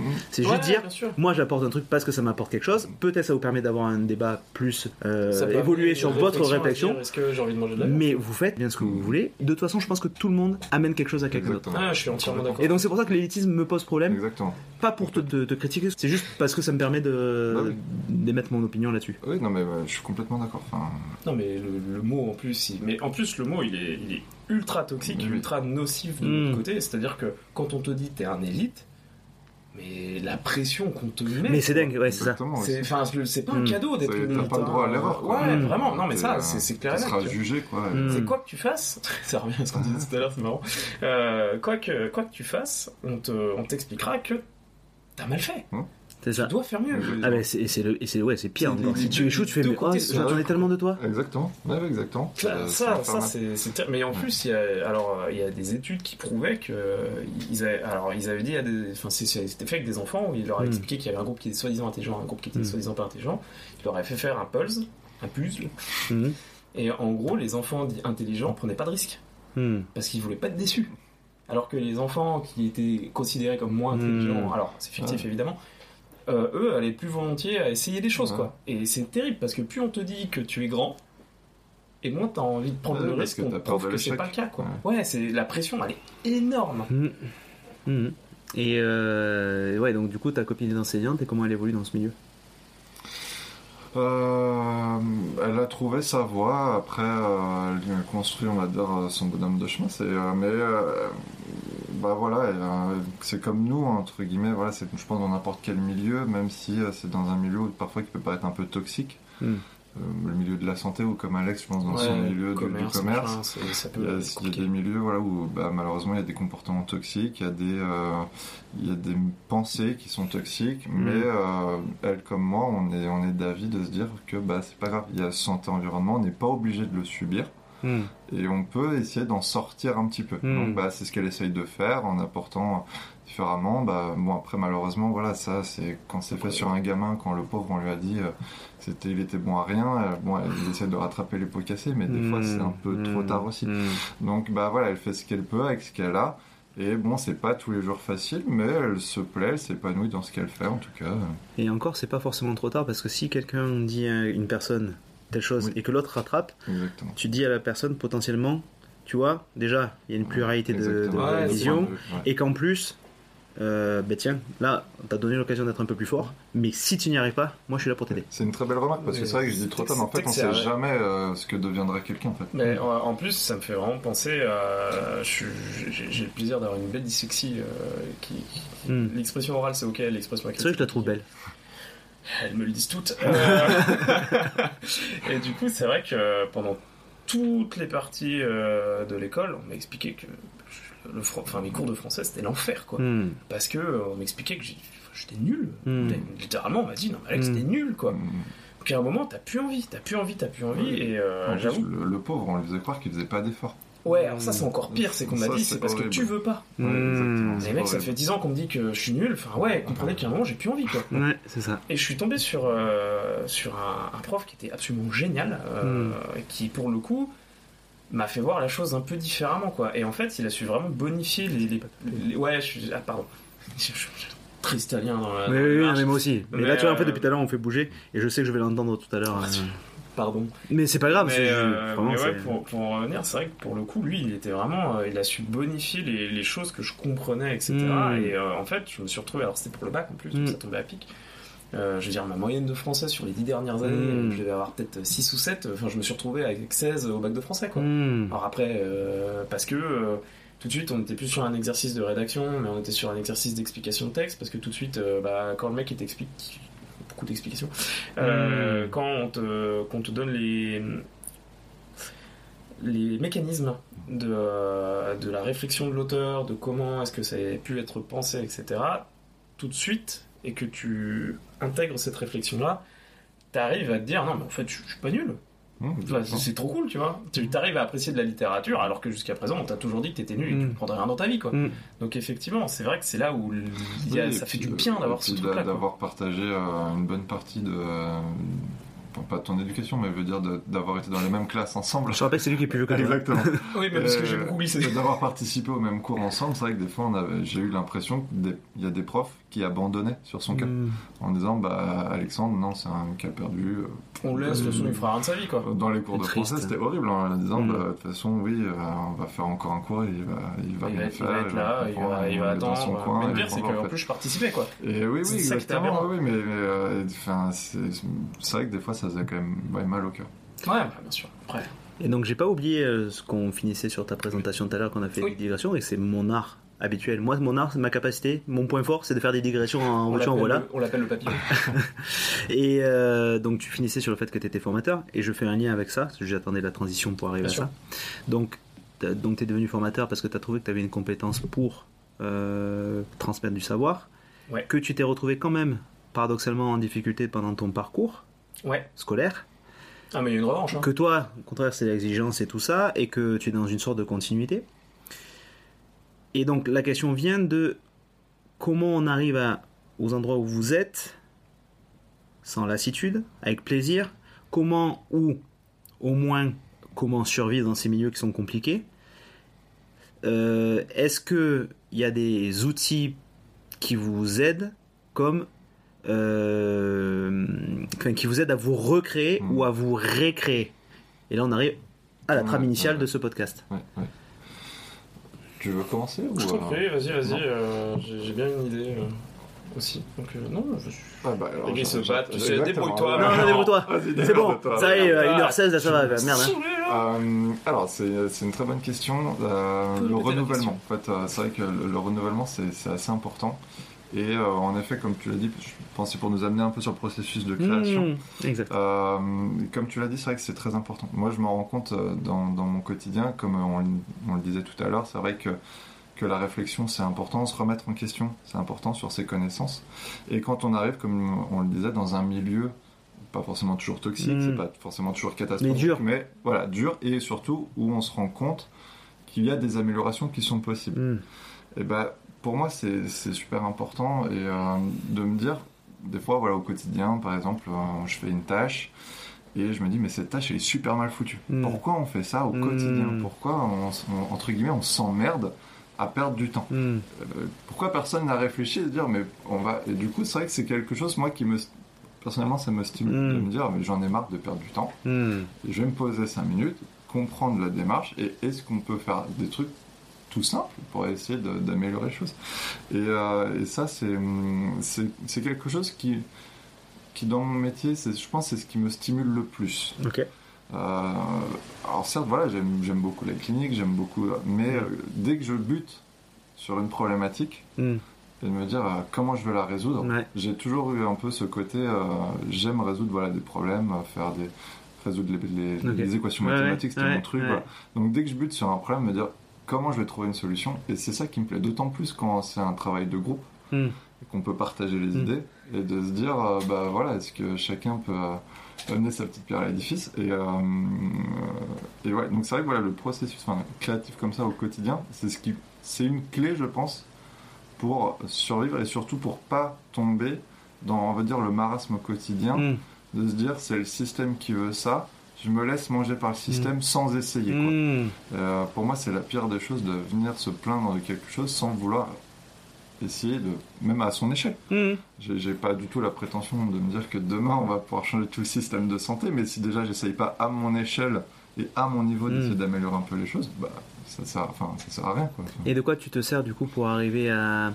Déjà, d'où tu tires cette énergie? Donc tu as dit que tu as toujours été un peu euh, dans cette appréciation des maths, des Mhm. équations un peu insolubles, mais est-ce que tu sais un peu ce qui est le moteur initial de cette euh, énergie ou quels outils tu utilises pour pouvoir arriver à, à résoudre des problèmes à partir de rien Enfin, Ouais, c'est. c'est- la question est un peu vague, hein, mais, Non, non, mais je comprends parce qu'est-ce- qu'en- en même comment temps, tu fais pour. euh, euh, C'est vrai que l'idée, hein, avoir l'idée de quelque chose, c'est vrai que c'est difficile de, de savoir comment on attrape cette idée. Hmm. Déjà, comment elle vient, comment Mm. elle émerge. Euh, moi, elle émerge vraiment de, on va dire, d'un- d'une colère, c'est-à-dire d'un truc qui m'agace. Ok. Elle émerge de ça, c'est-à-dire euh, là, typiquement, je suis dans, je suis dans un lieu de travail où je suis, je suis arrivé et il n'y avait aucun protocole. Donc, c'est-à-dire, il y a, je, je faisais des choses et, et 3-4 semaines après, on m'a dit, mais pourquoi tu fais ça? Alors je fais ça déjà un parce qu'on me l'a jamais dit, que c'était pas la bonne Il manière. fallait pas faire, ouais, non, déjà on m'a pas expliqué. On m'a Euh, jamais expliqué. Je suis arrivé, on m'a La juste- phrase, c'est. Euh, euh, ils savaient pas que c'était impossible, donc ils l'ont fait. Ah ouais, c'est ça, c'est ça. Ils ont pas C'est expliqué. c'est exactement ça. On m'a donné, entre guillemets, on m'a donné les clés du bureau. On m'a dit, bah, Mm, voilà, euh, on m'a dit, voilà, tu fais tes, tes consultations et entre guillemets, tu te démerdes. Bon, bah, je me suis démerdé, j'ai fait comme j'ai pu. Et après, on te le reproche. Et après, exactement, après, on te le reproche. Et là, c'est, en fait, il y a ça aussi, cet aspect, c'est de me dire, bah, pour les autres, parce qu'il y a d'autres personnes qui vont arriver sur ce, ce même lieu de travail, on va dire. Et euh, je me suis dit, mais pour les autres, je veux, enfin, c'est pas possible. Hmm. Moi, je l'ai vécu. Ça m'a fait vraiment chier. Ça m'a vraiment, ça m'a posé de gros problèmes à devoir euh, recontacter des patients. re- et puis, bah, Et tu perds du temps, quoi. tu perds du temps et Mm. surtout, bah, pour moi, je- justement, c'est euh, au vu de mon exigence, bah, je fais C'est ça pas pour un possible. con. C'est Ouais, pas pas possible. Euh, je veux possible. pas ça. Donc, bah non, c'est pas possible. Je me dis, on peut pas laisser ça comme ça. On peut pas laisser ça aux, aux jeunes qui vont passer derrière moi, qui vont subir la même chose. Hmm.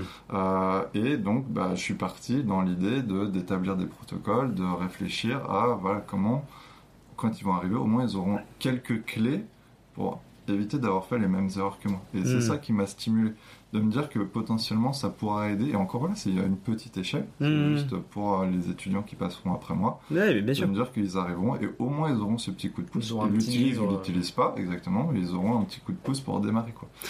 Quel est ton degré d'empathie dans ce métier? Alors, je vais... alors c'est difficile de répondre de moi-même, mais de ce que j'entends au quotidien, euh, c'est, euh, enfin, je suis très empathique a priori. C'est-à-dire que, Mm.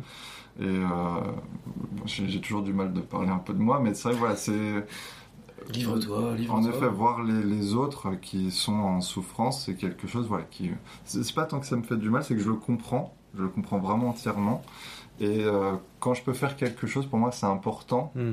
de- d'aller aider ces personnes-là. Donc voilà, très typiquement, de me dire, de savoir qu'il va y avoir un étudiant derrière moi qui va Mm. typiquement Mm. souffrir de, De cette ça. situation et que là, je Mm. peux actuellement essayer de faire quelque chose pour améliorer ça. Mm. Bah, c'est un peu, c'est pas, c'est que c'est un devoir, mais c'est ça qui me motive en quelque T'as sorte. toujours eu cette empathie?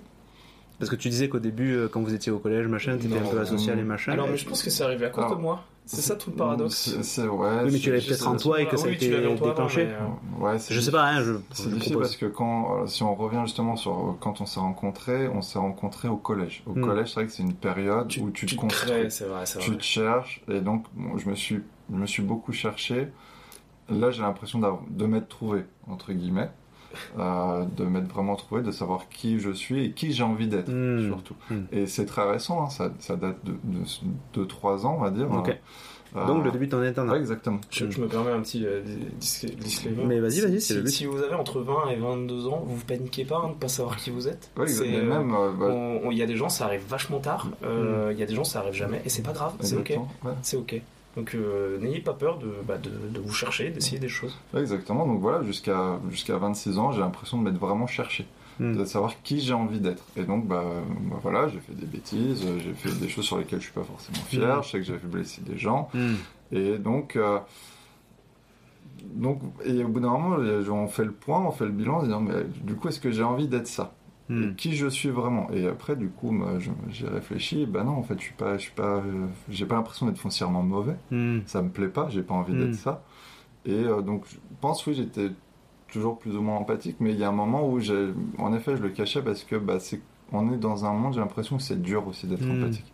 C'est-à-dire que euh, bah, on s'en prend plein la gueule, quoi. Non, mais tu prends la violence, non, mais tu prends la violence la vie, la gueule, la vie, elle est dure et du Mm. coup, bah, j'ai eu un besoin, à un moment, de me renfermer et de, un peu comme une carapace. Mm. Donc, en effet, de, Ah, bah, mais- typiquement, si on les parlait des insultes tout à l'heure, de, repousser les gens et de me dire, bah, ceux qui restent, c'est ceux qui me feront pas trop de mal, quoi. en tout- Oui, t'as trié, quoi. Ouais, exactement. Mm.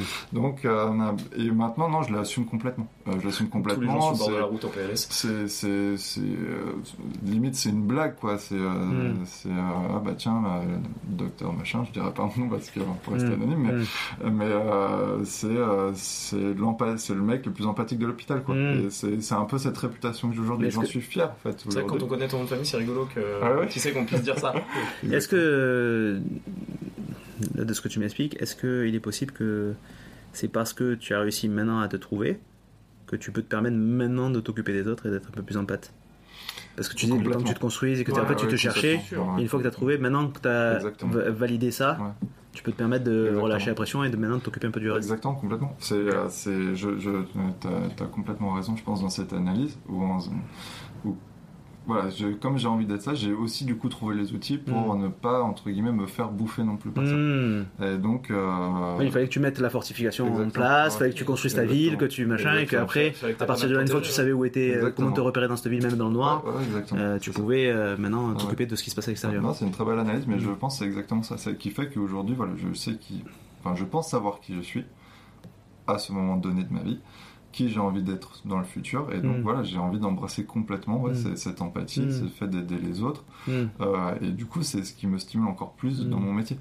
aujourd'hui, je pense, euh, en effet. Donc, euh, euh, ouais, c'est vrai que j'ai l'impression une petite leçon, c'est ça, c'est de déjà se trouver soi-même. Et c'est vrai, c'est ce que c'est- ce que je dis un peu, euh, ouais, un peu aux autres qui se cherchent encore. Je dis, mais prends le temps déjà de savoir qui t'es, qui Mm. t'as envie d'être, avant de, de, de- de l'appliquer sur les autres. Quoi. Ouais.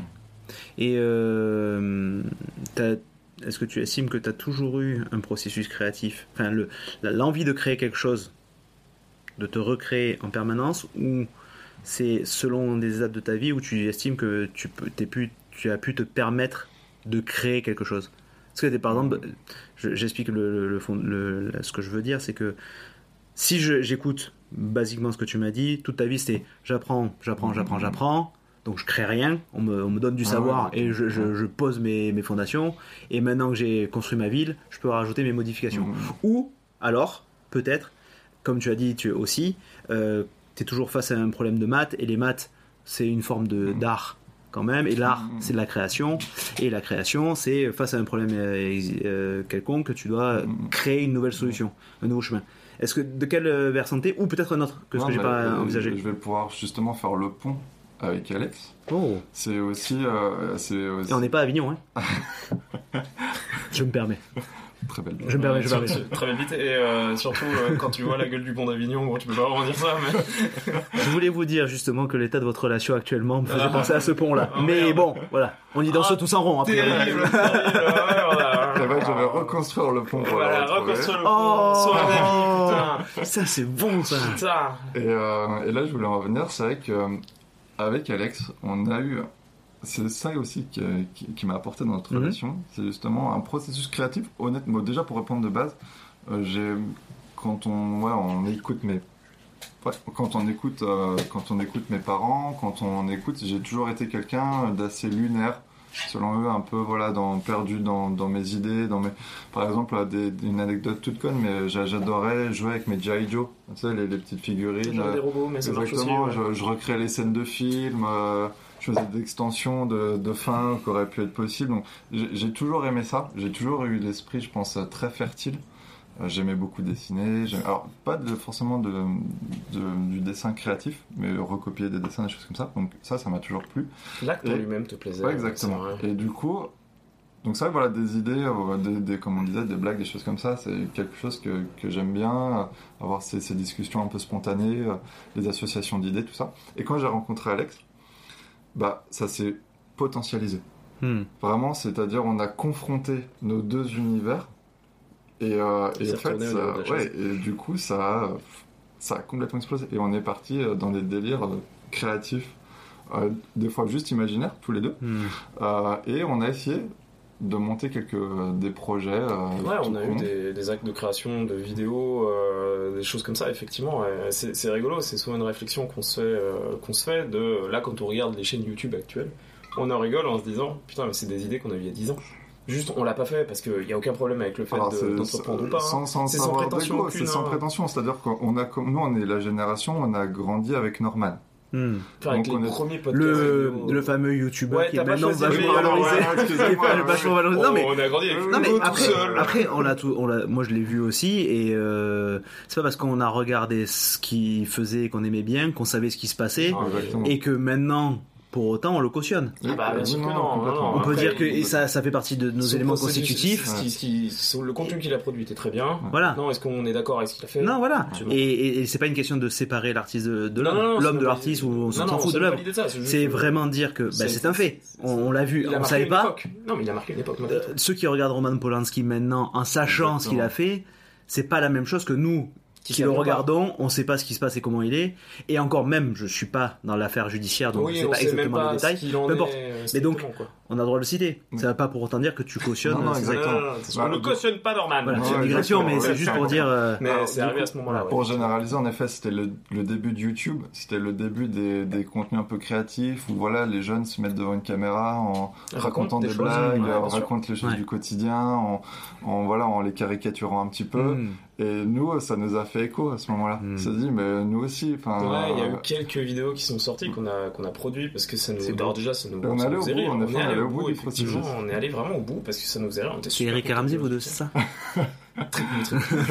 mais euh, c'est c'est vrai qu'il y a- il y, a beaucoup de choses comme ça euh, qui, qui- qui ont été faites à ce moment-là. Ouais. Euh, après, pour différentes raisons, on n'a pas forcément pu continuer ou autre parce que ben, Mm. la vie. Mais c'est un grand engagement quand même de se dire, euh, et puis un pari aussi de créer quelque chose, sans te dire qu'il y a forcément une visée monétaire ou de connaissance, Non, non, non, mais en plus, on quand même, 14 ans, il faut vois, y aller, il faut filmer, dur, ouais, c'est ça, faut Ouais, créer, et puis, euh, le fait puis de la- passer par-dessus le truc est puis ouais, tu vas te faire juger quand même. hein. Ah ouais, bah alors. euh, Bon, à on l'époque, les- ah ouais, vous avez eu des commentaires, quand même on l'a balancé, on l'avait balancé sur Facebook. On Ah ouais. balancé sur Facebook comme ça, en, en disant, bah, on l'a Bah, fait. on l'a fait, ça nous a fait gaulerie quoi. Au bout de notre connerie. Euh, je- vas-y, je- on la balance, Je l'ai euh. montré du coup à ma partenaire il y a pas très longtemps et euh, genre, euh, mis à part euh, Excuse-moi, à chaque fois il faut le faire, je, je, je- ça réflexe. le running gag horrible. Et du coup, elle me disait, à part le montage qui a vieilli, parce que tu sais, tu Ouais, sais, les, les scènes un peu plus longues, etc. Franchement, elle m'a dit, mais ça m'a fait gaulerie quoi. Hmm. genre, j'étais là, ouais, comme quoi, on a- c'était Mm. rigolo. Hmm. On avait même imaginé des scénarios fictifs, Ouais, etc. machin. est euh, Euh, ça, alors après, dans ma tête, j'avais déjà les storyboards et des choses comme ça, Mm. quoi. Donc c'est vrai que pour le coup, on a eu des procédés créatifs, etc. quand on était plus jeune, qui étaient. euh, Enfin, ça nous fait rire parce qu'aujourd'hui, on regarde YouTube et on se dit, Mm. mais en fait, il y a... on se fait souvent Ouais, la réflexion de se dire, a- il y a un univers dans lequel on. On se reconnaît chez certains youtubeurs qui ont un univers qui est un peu, un peu fou. Ah bah, euh, et puis voilà, la un peu génération, vous venez d'un moule qui il y a- c'est pas parce qu'on est tous différents qu'on est tous euh, enfin non c'est pas parce qu'on est euh, on vient tous du même moule qu'on est bon je vais pas y arriver. C'est pas grave. On, a on est tous différents et on est tous semblables Ouais, on a tous ça, des points ça. des ponts c'est pour ça encore une Ah fois ouais. qu'on fait ce podcast Pour dire que finalement il y a plein de points qui se raccrochent il y avait euh, dans la pas la, la période de copie comique là il y a eu une période où euh, il y avait des humoristes qui étaient accusés Ah de oui, plagiat de plagiat, ouais. et, et honté, enfin je veux dire non, Oui. non, non, non assumé. Et euh, à contrario, il y en a certains qui disaient, euh, moi ça m'est arrivé d'écouter un humoriste euh, américain, il fait une vanne, on se regarde avec mes potes, et lui-même est humoriste en France, il dit mais en fait c'est exactement la vanne que j'aurais pu faire ou que j'ai faite. Ouais. Parce qu'en fait, il y a des fois des, des, accointances euh, a- cosmiques il y a- euh, il y a- ou- non, mais il y ou- a 6 milliards de Voilà, connards, il y a un c'est moment ça. donné, c'est normal. Voilà, que- et euh, voilà, il y a forcément des choses qu'on fait pareil. Et surtout si c'est un mec qui a à peu près correspond à peu près sa tranche d'humour à lui, donc forcément il y a une idée qui va émerger même tranche d'âge, et peut-être même la même articulation. Ouais, Ouais, c'est ça. Bah, Donc, donc, on voilà. se dit souvent qu'on aurait pu être créateur de contenu, littéralement. Ouais, ouais. Si, euh, je pense que, sincèrement, alors, Mm. ça aurait pris ou ça Ça aurait aurait pas pris. pas mais- marché, mais en tout cas, mais si on aurait créé du contenu si on aurait pu pousser le délire un peu Mm. plus loin. C'est vrai qu'à un moment donné, c'est pas tombé à un moment où ça nous arrangeait. Hmm. Non, parce qu'après, c'est vrai qu'on a fait ça quand on était jeunes, hein, on était au collège, euh, et puis après, bon. On était des bébés, quoi. Je veux dire, à un moment, et puis on se cherchait aussi, machin. Enfin, c'était. euh, On avait pas du tout de matos. Ah ouais, on était vraiment à l'arrache quoi. Mais, euh, mais vraiment, l'acte de création était, était Ouais. fou. Et même encore aujourd'hui, des fois, on, on réfléchit à des choses, etc. sur Mm. la création. Parce que ça nous fait, ça nous fait rire. Puis parce que je pense qu'on Mm. est des créatifs dans le fond, hein, euh, sur, sur plein de choses. Et qu'est-ce qui est empêchant là actuellement? Au-delà de la distance? Alors, euh, est-ce que c'est parce que vous n'êtes pas ensemble pour créer?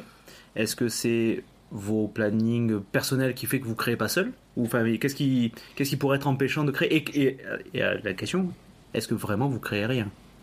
Parce que j'ai l'impression quand même qu'on crée quand même quoi qu'il arrive. Ouais, euh, alors euh, pff, disons, disons que de mon côté des, de la création, alors au-delà de mon travail où effectivement j'en fais déjà euh, hmm. pas assez. Donc tu es formateur. Voilà. On Donc, n'est pas, on n'a pas trop détaillé Ouais, l'affaire. Mais euh, du coup, effectivement, dans la partie travail, euh, je, je le fais, donc moi j'ai Mm. moins ce problème-là. Il y a aussi, euh, là, en ce moment où j'essaie de me motiver un peu avec la photo, à essayer de, de Mm. produire du contenu photo, de le poster, etc. Je suis pas arrivé encore au point où je me dis je le poste parce que je, Mm. je, je considère pas que je sois satisfait de la chose. Après, Mm. encore une fois, je pense que je pourrais, on s'en fout, quoi, ça, Mm. ça n'engage à rien. Mm. Donc, euh, de mon côté, moi, je continue, entre guillemets, de, de, de créer. Côté de Maxime, je pense que euh, bah, il a une profession qui est quand même, je vais pas dire chronophage parce que c'est un terme adéquat, et je pense aussi que bah, au quotidien, tu, tu as déjà énormément de création dans l'échange que tu peux Bah, avoir en fait, c'est juste que oui, moi, le- mon processus créatif, il s'articule beaucoup autour aujourd'hui de mon travail. Ouais, c'est vrai que ça me demande déjà beaucoup d'énergie Mm. quand j'ai une idée pour essayer de la mettre en place, pour Mm. voir. Donc c'est vrai que j'ai voilà, j'ai beaucoup beaucoup d'énergie qui part dedans. Euh, mais voilà, j'ai euh, ce- comme on disait tout à l'heure un peu secrètement, j'aurais, enfin, j'aimerais avoir d'autres projets, euh, Mm. d'autres idées que j'aimerais. euh, comme tu nous le disais aussi, que toi aussi, tu as eu des projets que tu as essayé de mettre en Mm. place. Ouais, c'est et- ça, c'est ça. des- Mais pareil, il y en a d'autres euh, que, que j'aimerais vraiment euh, faire. Par exemple, typiquement, je serais. J'adorerais écrire euh, même une petite nouvelle ou tu vois un petit Et tu roman. vois, j'y ai pensé aussi. Ça aussi. tu vois, euh, Ouais, ouais, ouais. partir dans une idée et. euh, Regardez Baptiste Beaulieu, je sais pas si vous connaissez. hmm, C'est un médecin qui intervient sur France Inter, euh, qui est urologue, je crois. Euh... Enfin, mais c'est de merde. Non, ben non, justement. Oups. Oups, ça y Tu est. t'es tu t'es trompé de. Ouais, tu t'es Euh, trompé. On voit qu'il est pas dans Ah, le milieu putain, médical. On voit qu'il est pas. l'autre, on mais voit- ouais, on voit- pardon. on voit qu'il est pas dans le même milieu, Oh, quoi. excusez-moi, Tu- pardon. te Si- trompais d'organe. Si, si, sachez que s'il y a des gens de la médecine qui vont écouter, je suis désolé. je voulais offenser personne, Pardon. personne, vous avez le droit d'aimer le kiki, pardon.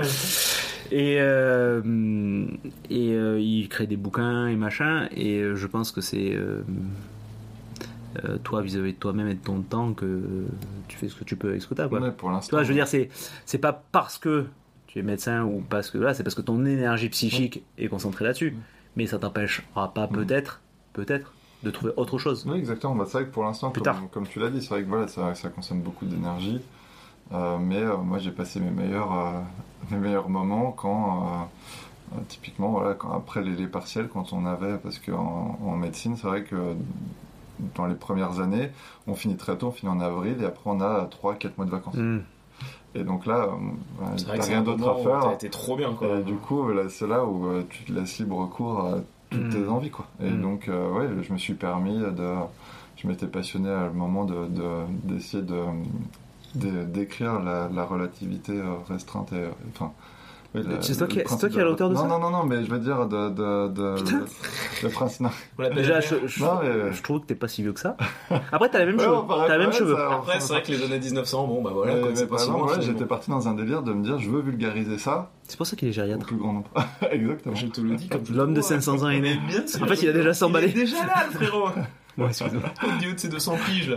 Oui, donc qu'est-ce que t'as fait autour de la relativité Bah, justement, euh, je voulais essayer de vulgariser ce principe. D'accord, ok. Parce que c'est quelque chose qui m'a toujours fasciné. L'insulter, justement- genre, euh, sale p- euh, pardon. Oh, vraiment Ah, la pardon. pub de relativité. quoi. Ah, c'est pris, euh, Ah, ah, c'est- ah, là, été vulgaire avec la relativité Ah restreinte. vraiment, mais oh, le gourdin du bordel quoi. Mais regarde cette relativité, ce connard. Bon, tu vois, le mot, le mot que j'ai employé, je mettrai peut-être un petit bip parce que je, je l'assume pas totalement. C'est- alors j'ai utilisé un mot féminin et masculin parce que. Oui, t'as raison.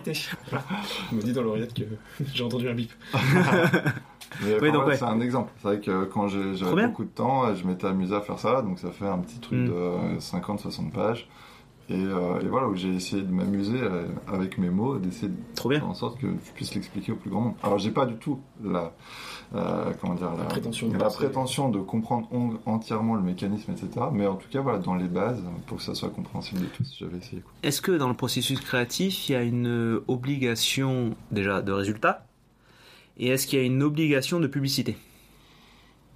Ou est-ce que vous, vous mettez cette obligation-là Non, pour considérer que vous êtes dans un processus créatif? En vrai, je, je parle dans mon cas, mais et je pense que c'est un peu pareil pour toi. Je crois qu'on aime bien créer des trucs dans notre coin. Ouais, après, il y a- moi j'ai quand même, au-delà du résultat, mais j'ai quand même un projet de partage. Ok. C'est-à-dire que, ouais, créer dans mon coin, ça me Ouais, plaît. la- l'acte en lui-même de création. Après, le poste, moi je sais qu'il est pas obligatoire du tout. Euh, Au contraire, euh, enfin, c'est même, je trouve que c'est un truc très intime de poster quelque chose que t'as créé, de le donner. euh, Tu veux dire publier, euh, c'est ça Quand tu dis post Ouais, quand, quand je dis poster, oui, pardon. euh, Non, non, mais c'était juste pour comprendre que je effectivement, pas sûr. pour moi, c'est un truc très intime, tu vois. Tu, tu crées quelque chose dans ton coin et ensuite tu le donnes Ouais. à des gens qui, eux, vont voir sous un Ouais. autre prisme que le tien. Donc, je trouve que c'est super intime euh, de, de, de, de, de- de créer. et De, Hmm. Du coup, tu parles de toi en créant, Hmm. littéralement. Ben, c'est vrai vrai. que moi, je le mets pas. mets à nu, euh, hein. bah, littéralement. Hmm. euh, c'est vrai que je, le- surtout depuis que je fais des photos tout nu, là. Non, je, je rigole, je rigole. Non, mais, non, mais, aussi, non, mais hein. lui il est tout nu, il prend la photo de quelqu'un d'autre. je n'ai pas encore été arrêté jusqu'ici. non, mais c'est vrai que pour le coup, tu vois, genre, euh, je trouve que c'est, c'est, pour moi, c'est pas une obligation de partage de ces trucs-là. J'aime bien marrant. dans mon petit coin, Ouais, non, c'est machin, tu vois, un verso très intime. Mais c'est là où c'est, c'est là où moi j'aime bien créer avec toi parce que je sais que t'as pas ce regard forcément là. Ouais. Et que j'aime bien créer avec toi parce que déjà le, le- le processus est plus sympathique. Ah Bah, deux, oui, c'est toujours plus. Il y en a Ouais. plusieurs. donc. Mais j'avoue que là, moi, là c'est le premier truc que je fais vraiment seul sans le regard des autres. Mais mine de rien, j'ai besoin d'invités pour le faire. Donc je dépends du regard extérieur. Et les précédents trucs que j'ai créés, euh, le, quand j'ai voulu essayer d'écrire un jeu de rôle ou euh, faire un- une mini-série, mon problème, c'est- et c'est la facilité et l'inconvénient, c'est d'attendre des partenaires. Mm, mm. Ouais, bien sûr. Mais euh, c'est tellement quand même jouissif quand tu t'entends avec quelqu'un et que vous vous émulez, vous faites du Ouais. ping-pong et Ouais, tout. mais c'est pour, ça- Ouais. c'est pour ça que Moi, ça me manque là un peu, par exemple. Je vois, j'aime bien les podcasts dans certains, parce que pas tous, hein, mais ceux, Nous, nous pas, qui est un peu rigolo, c'est le mode sniper, ou pas forcément sniper pour sniper, mais juste d'avoir quelqu'un qui, en fait, va donner l'impulsion.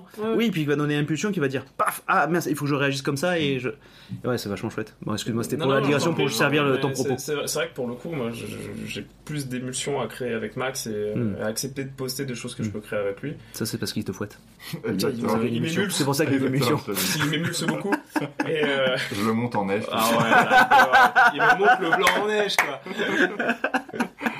Mais Vous voyez pourquoi on vous fait ici d'avoir des copines Parce que mine de rien, c'est Ouais, pas induit comme ça quand. Tu dis à tout moment la bromance est là quoi. Ouais. Donc effectivement, moi j'ai vraiment ce truc là de, de ça et aussi parce que je, je considère que son regard a une valeur énorme, tu vois, Hmm. mécaniquement. Donc c'est vrai que moi j'ai plus de facilité à me dire je vais poster mes trucs si Max est derrière ou en tout cas euh, alors, s'il est à côté. Euh, non non mais en, en tant que, que, que partenaire de, de création, tu vois, c'est plus facile pour moi. C'est vrai que après je sais que toi t'as pas exactement ce regard là, mais toi aussi parce Je que toi tu vas le poster, que- tu vois. parce euh, ça, ça dépend, mais euh, c'est vrai qu'il y a certains projets que on- je fais seul parce que j'estime qu'il n'y a normal. pas besoin. Et donc, par exemple, ça, Mm. je fais aussi un peu de photos. Et donc, euh, même si ça reste dans le cercle privé, mais par Et vous exemple, faites quand même une même activité. ouais, il y, avait- il y a plein d'activités Ouais, la commun, musique hein. aussi, Par exemple, la musique aussi. On en fait, c'est pas le même instrument, mais Mm. on en fait tous les deux. Ouais, j'ai un peu lâché, euh, euh, j'ai pas d'énergie à ça en ce moment. Ouais, non, ça fait un an et moi demi que j'ai pas d'énergie à grand chose. Mais... Mais, mais par exemple, moi, la photo, alors c'est vrai que je publiais pendant un temps sur Instagram. Bon, C'est après, vrai, du c'est coup, vrai. du fait de la plateforme et de ce qu'elle représente, je publie de moins en moins. Euh, mais par exemple, aujourd'hui, maintenant, j'aime bien publier en format physique, donc créer des albums. Hmm. Par exemple, quand je pars en voyage, j'aime bien, avec les personnes avec qui j'ai voyagé, à la fin lui offrir un album de Hmm, notre C'est voyage. joli. Et du coup, euh, voilà, ça c'est quelque chose qui me plaît. C'est un processus où ça me prend du temps, je remodifie les photos, euh, etc. Comment je vais les agencer, comment je l'imprime, etc. Hmm. Et Typiquement, j'ai le même regard avec ça, c'est-à-dire que mes photos, au final, j'ai pas envie forcément de les partager réseaux sociaux. Par contre, j'ai très envie d'en faire des cadres. Ouais.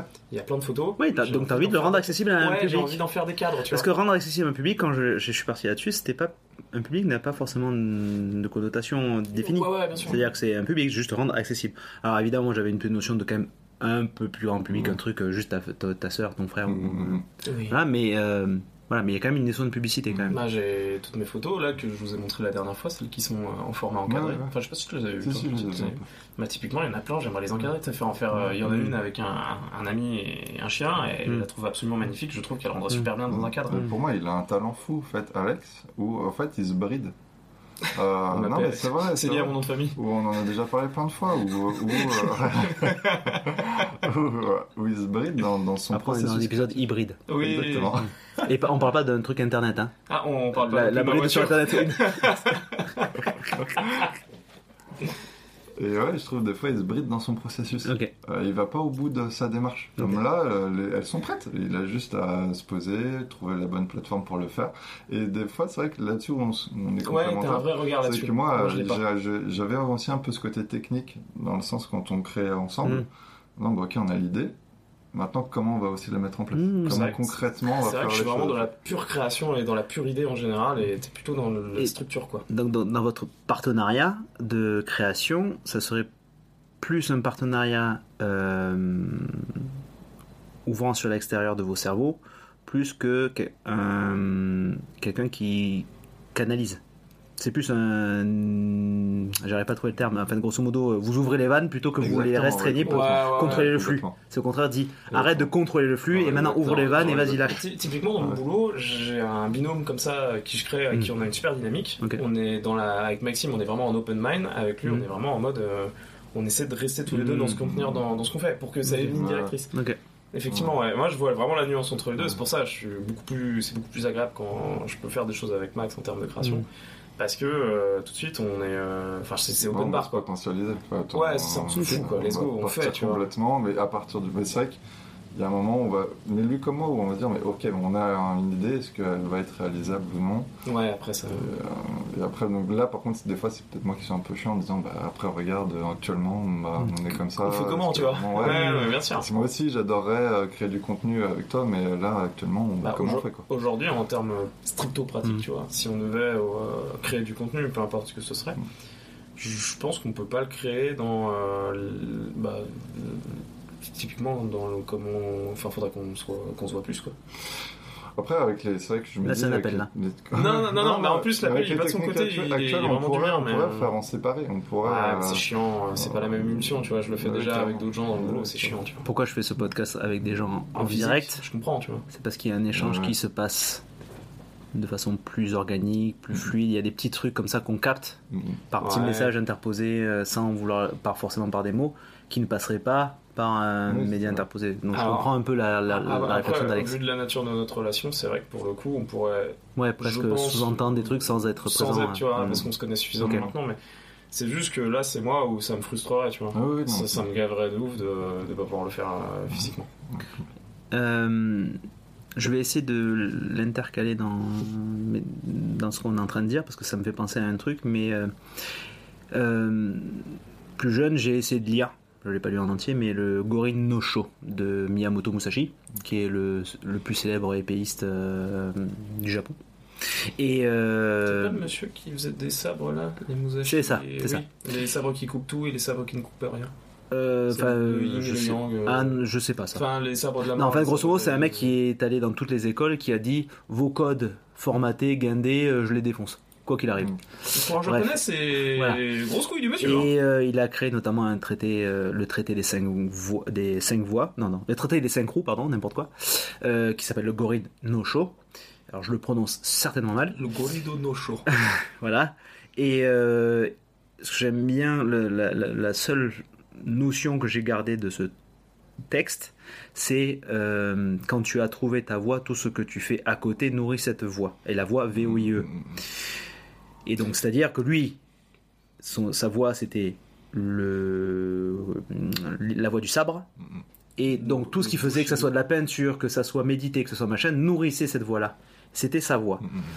Vous, est-ce que vous savez quelle est votre voie et Qui euh, nourrit, euh, quelle, voix. est l'alimentation de cette voie Est-ce que vous savez quelle est votre voie En fait, le paradoxe, il est, il est complètement existant parce qu'aujourd'hui, euh, à titre professionnel, je sais euh, où est-ce que je veux, entre guillemets, finir. C'est c'est Mm. bête à dire, mais en vrai, euh, basiquement, euh, plus vieux, j'aimerais finir prof, hein. Pas plus, pas Ok. moins. hein. Euh, Et ce qui est rigolo, voilà, par rapport à ton parcours, quoi. Ouais, du coup, Mm. euh, j'ai pas. En fait, c'est vraiment revanche sur la vie, Mm. quoi. C'est- On m'a pas donné ce que j'aurais. je Non, mais même, c'est c'est aussi dire, euh, bah, tu as apporté ta voix. Ouais, c'est ça. J'ai Mm. j'ai- j'ai envie d'avoir ce message positif pour euh, tous les 20% des gens en galère scolaire. Mm. de dire hein, il n'y a pas de problème, hein, la vie elle est suffisamment longue pour que vous ayez le temps de vous trouver, que vous ayez le temps d'achever euh, Mm. ce que vous avez achevé, etc.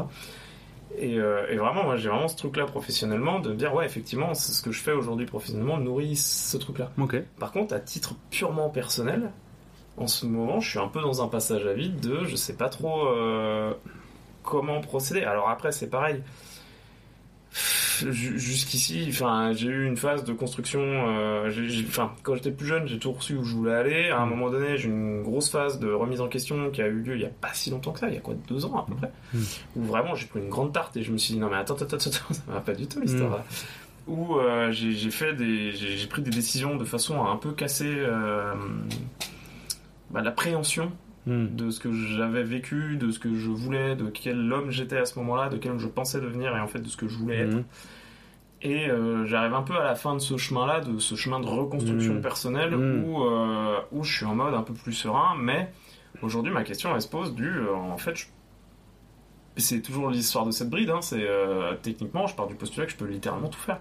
Demain, si je trouve un truc qui me fait entre guillemets kiffer et que j'ai de l'énergie à investir dedans et que ça fonctionne. Est-ce que ma voie professionnelle elle reste la même? Bah je sais pas. Tu vois, donc je suis un peu sur un, un cycle de un peu bizarre en ce moment où je me je- je- ça y est, c'est bon, je vois à peu près la ligne, etc. qui est Mm. possible, Mm. mais euh, il y a le what if. Et puis, est-ce que tu veux y être maintenant Alors euh, C'est ça. non. Mm. Et euh, il y a aussi plein de raisons qui font qu'en ce moment, c'est Mm. pareil. euh, j'ai un, un ennui professionnel, Mm. je suis pas assez stimulé typiquement Ok. Qui, euh, qui, est, qui est réel, hein, qui est vraiment réel. Et, euh, et du coup, je pense que ça en découle de Mm. cette réflexion du Mm. what if, euh, Mm.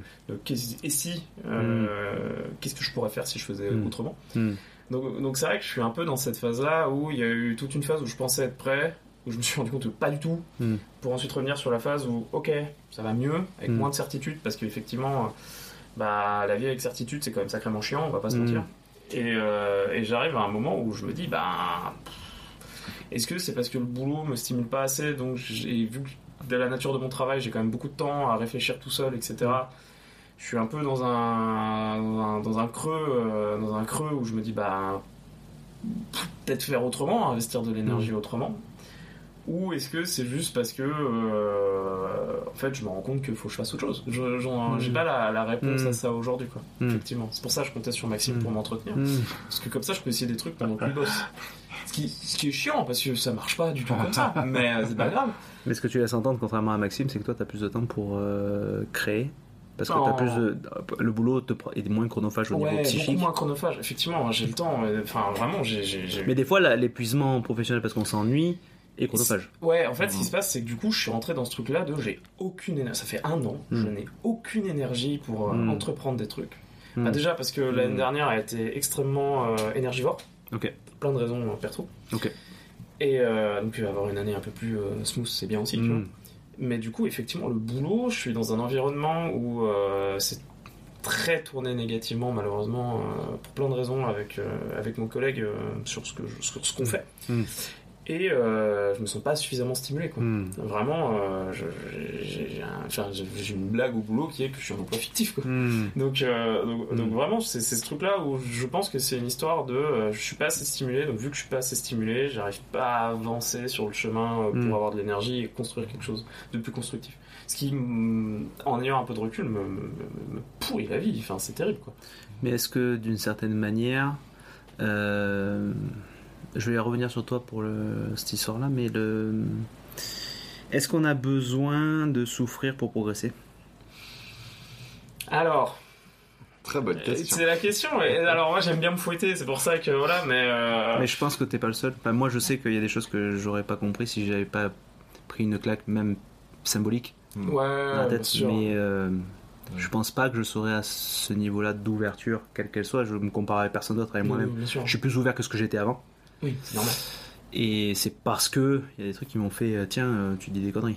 Ouais, alors c'est c'est même pas tant ça parce que ma vision sur les choses, c'est. alors, Non, mais tu dis des conneries ou, euh, ouais, ou tu vois que ton processus n'est pas adapté et du coup tu te rentres dans un conflit ou dans un truc qui fait que tu souffres en fait. Ouais, alors en vrai, je pense que c'est super Enfin, c'est vraiment très euh, sur ma, proc- ma procédure de réflexion parce qu'il y a Mm. plein de gens qui m'ont dit Alex, t'avais été en galère quoi. Hmm. Et, euh, et c'est- c'est c'est bête à dire, mais euh, je sais que pour que je me rende compte des choses, des fois il faut que je prenne une gifle parce que c'est normal. Mm. Autant parce que si je me rends compte de la chose de moi-même, Hmm. donc que je suis proactif sur ce truc-là, c'est qu'à la base ça me convenait pas. Hmm. Tu vois. Par contre, il y a des fois et il y a des événements qui font que c'est pas dépendant de moi. Donc quand c'est plus dépendant de toi, la claque tu la prends parce que Hmm. c'est pas c'est pas c'est pas de ta faute. Par contre, tu te remets en question. Alors Mm. après, à tort ou à raison, ça fait complètement autre chose, mais effectivement, j'ai ce procédu- j'ai ce, j'ai ce truc-là, ce réflexe-là de me dire ça. Après, euh, est-ce qu'il faut souffrir pour, euh, pour ça? Non, moi je suis partisan du chemin facile. Après, je vais être très honnête avec vous, euh, dans tout ce que j'ai fait dans ma vie, ça a été dur, quoi. L'école, ça a été une plaie. J'ai choisi un sport de combat parce que parce que c'est cette voie-là. hein, c'est- Il Mm. faut se dépasser. Mais est-ce que si t'en avais pas chié à l'école, t'aurais envie d'être prof? Tu vois, je veux dire, après on sait pas, hein, mais. euh, Ouais, avec des, avec des si on refait, Mm. on met pas en bouteille. Mais euh, en, en vrai, tu vois, je me dis, si, euh, si j'en avais pas chié à l'école, j'aurais fait un métier d'idélite. Non, Mm. mais c'est bête à dire, hein, Mm. parce que. euh, parce qu'en fait, je me dis, je me serais dirigé vers un truc exigeant, quoi. Par nature, mais parce que j'ai été élevé comme ça. Je, vais- je vais pas dire que j'ai une famille de sportifs, parce que c'est pas spécialement le cas, mais on a une famille où euh, on, on se dépasse. Hmm. Et aussi parce que je pense que Mm. l'apanage de l'intelligence, c'est- d'avancer, Mm. de même quand c'est dur, quoi. Sauf qu'il y a que quand c'est dur que tu t'en rends compte. Hmm. Donc euh, je suis un peu, je, suis- je suis vraiment partagé avec ce truc-là. C'est est-ce que c'est dur parce que euh, parce que j'ai envie que ça soit dur Mm. euh, et du coup j'ai besoin de ça pour avancer, Hmm. ou est-ce que c'est dur, mais en fait juste parce que quand c'est pas dur, je m'en rends pas compte, mais ça me fait avancer pareil, tu Ouais. vois.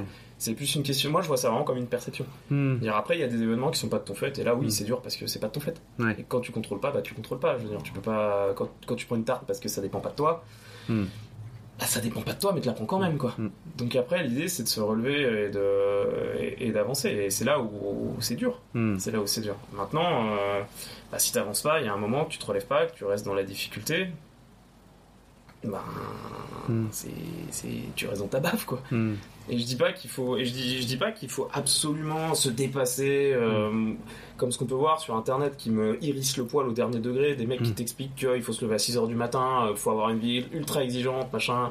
Non, ça, c'est encore une fois un biais cognitif, une, réduction, une euh, vision réductrice. Ouais, de- c'est ça. Parce que j'ai réussi, vous pouvez faire exactement comme je. Exactement. Et encore, on n'est même pas sûr qu'ils réussissent. C'est c'est ça, ouais, c'est un truc, ça m'énerve au dernier degré. Personne te demande de, de te relever, de te dire ah là, faut que je me sorte Mm. les doigts maintenant. Non, non, c'est pas ça qu'on me dit. Hmm. S'il te faut un an pour te relever, deux ans, cinq Mm. ans, dix ans, ça. prends le temps qu'il te faut pour que tu te sentes bien. Hmm. Mais, Mais c'est dur, hein. mais c'est mais, mais c'est surtout dur de- d'accepter qu'on est dans la phase de transition et Mhm. qu'on est dans la phase de- d'attente. Ouais, Et euh, enfin, pour certains en tout cas. Et moi, je pense que oui, oui, je comprends. ouais, c'est ça. c'est- Donc là, là, là, ta difficulté, c'est plus que tu es dans une phase dans- intermédiaire ouais, c'est ça. qui te met dans une situation où tu sais pas quel, choix prendre parce que t'en as chié et que en même temps maintenant il faut quand même aussi à nouveau en chier un peu pour arriver à un truc qui et- pourrait te plaire. Et, je sais que ça va arriver. Et là, typiquement, dans le travail, je sais que c'est pas dépendant de moi. Hmm. Ça me frustre énormément, ça m'énerve, Mm. je hurle parce que c'est parce que c'est mon biais de communication. Hein. Quand je suis pas content, je hurle.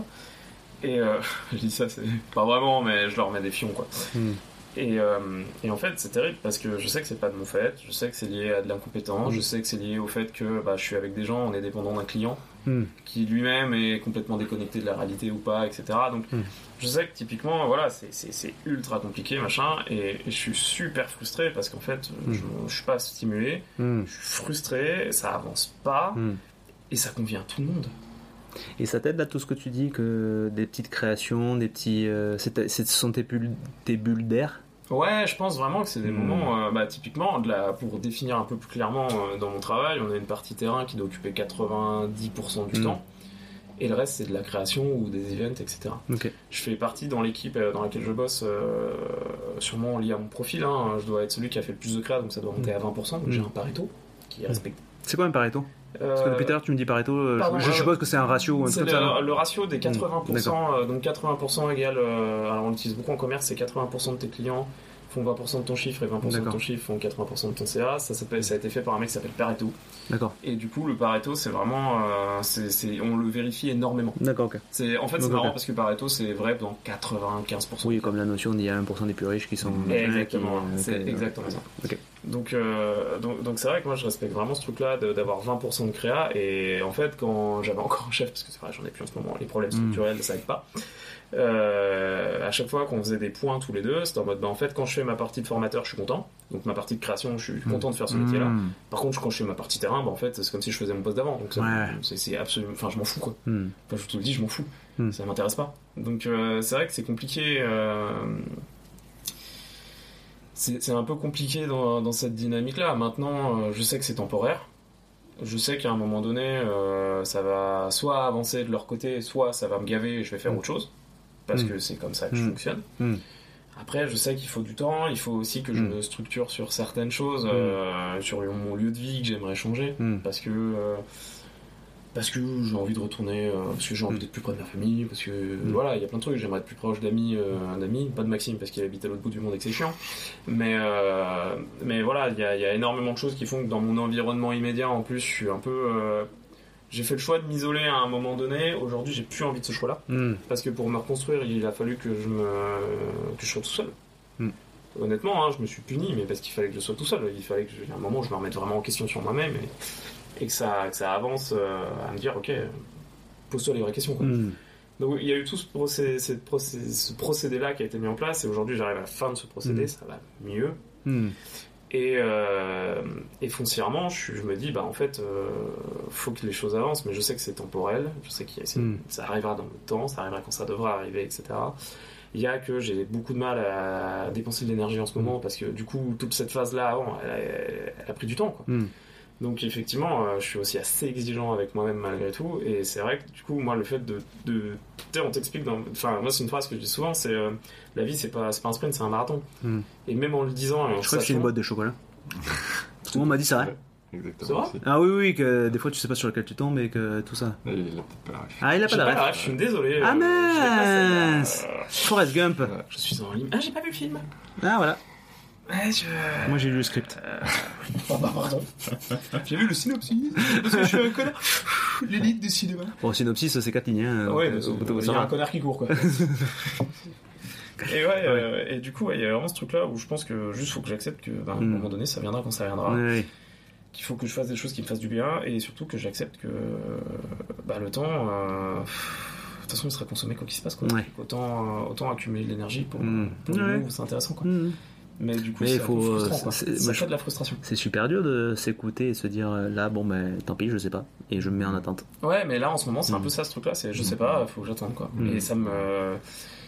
Par nature, c'est. Enfin, Max le dira mieux que moi, mais par nature, ça fait pas partie de mon vocabulaire quoi. Hmm.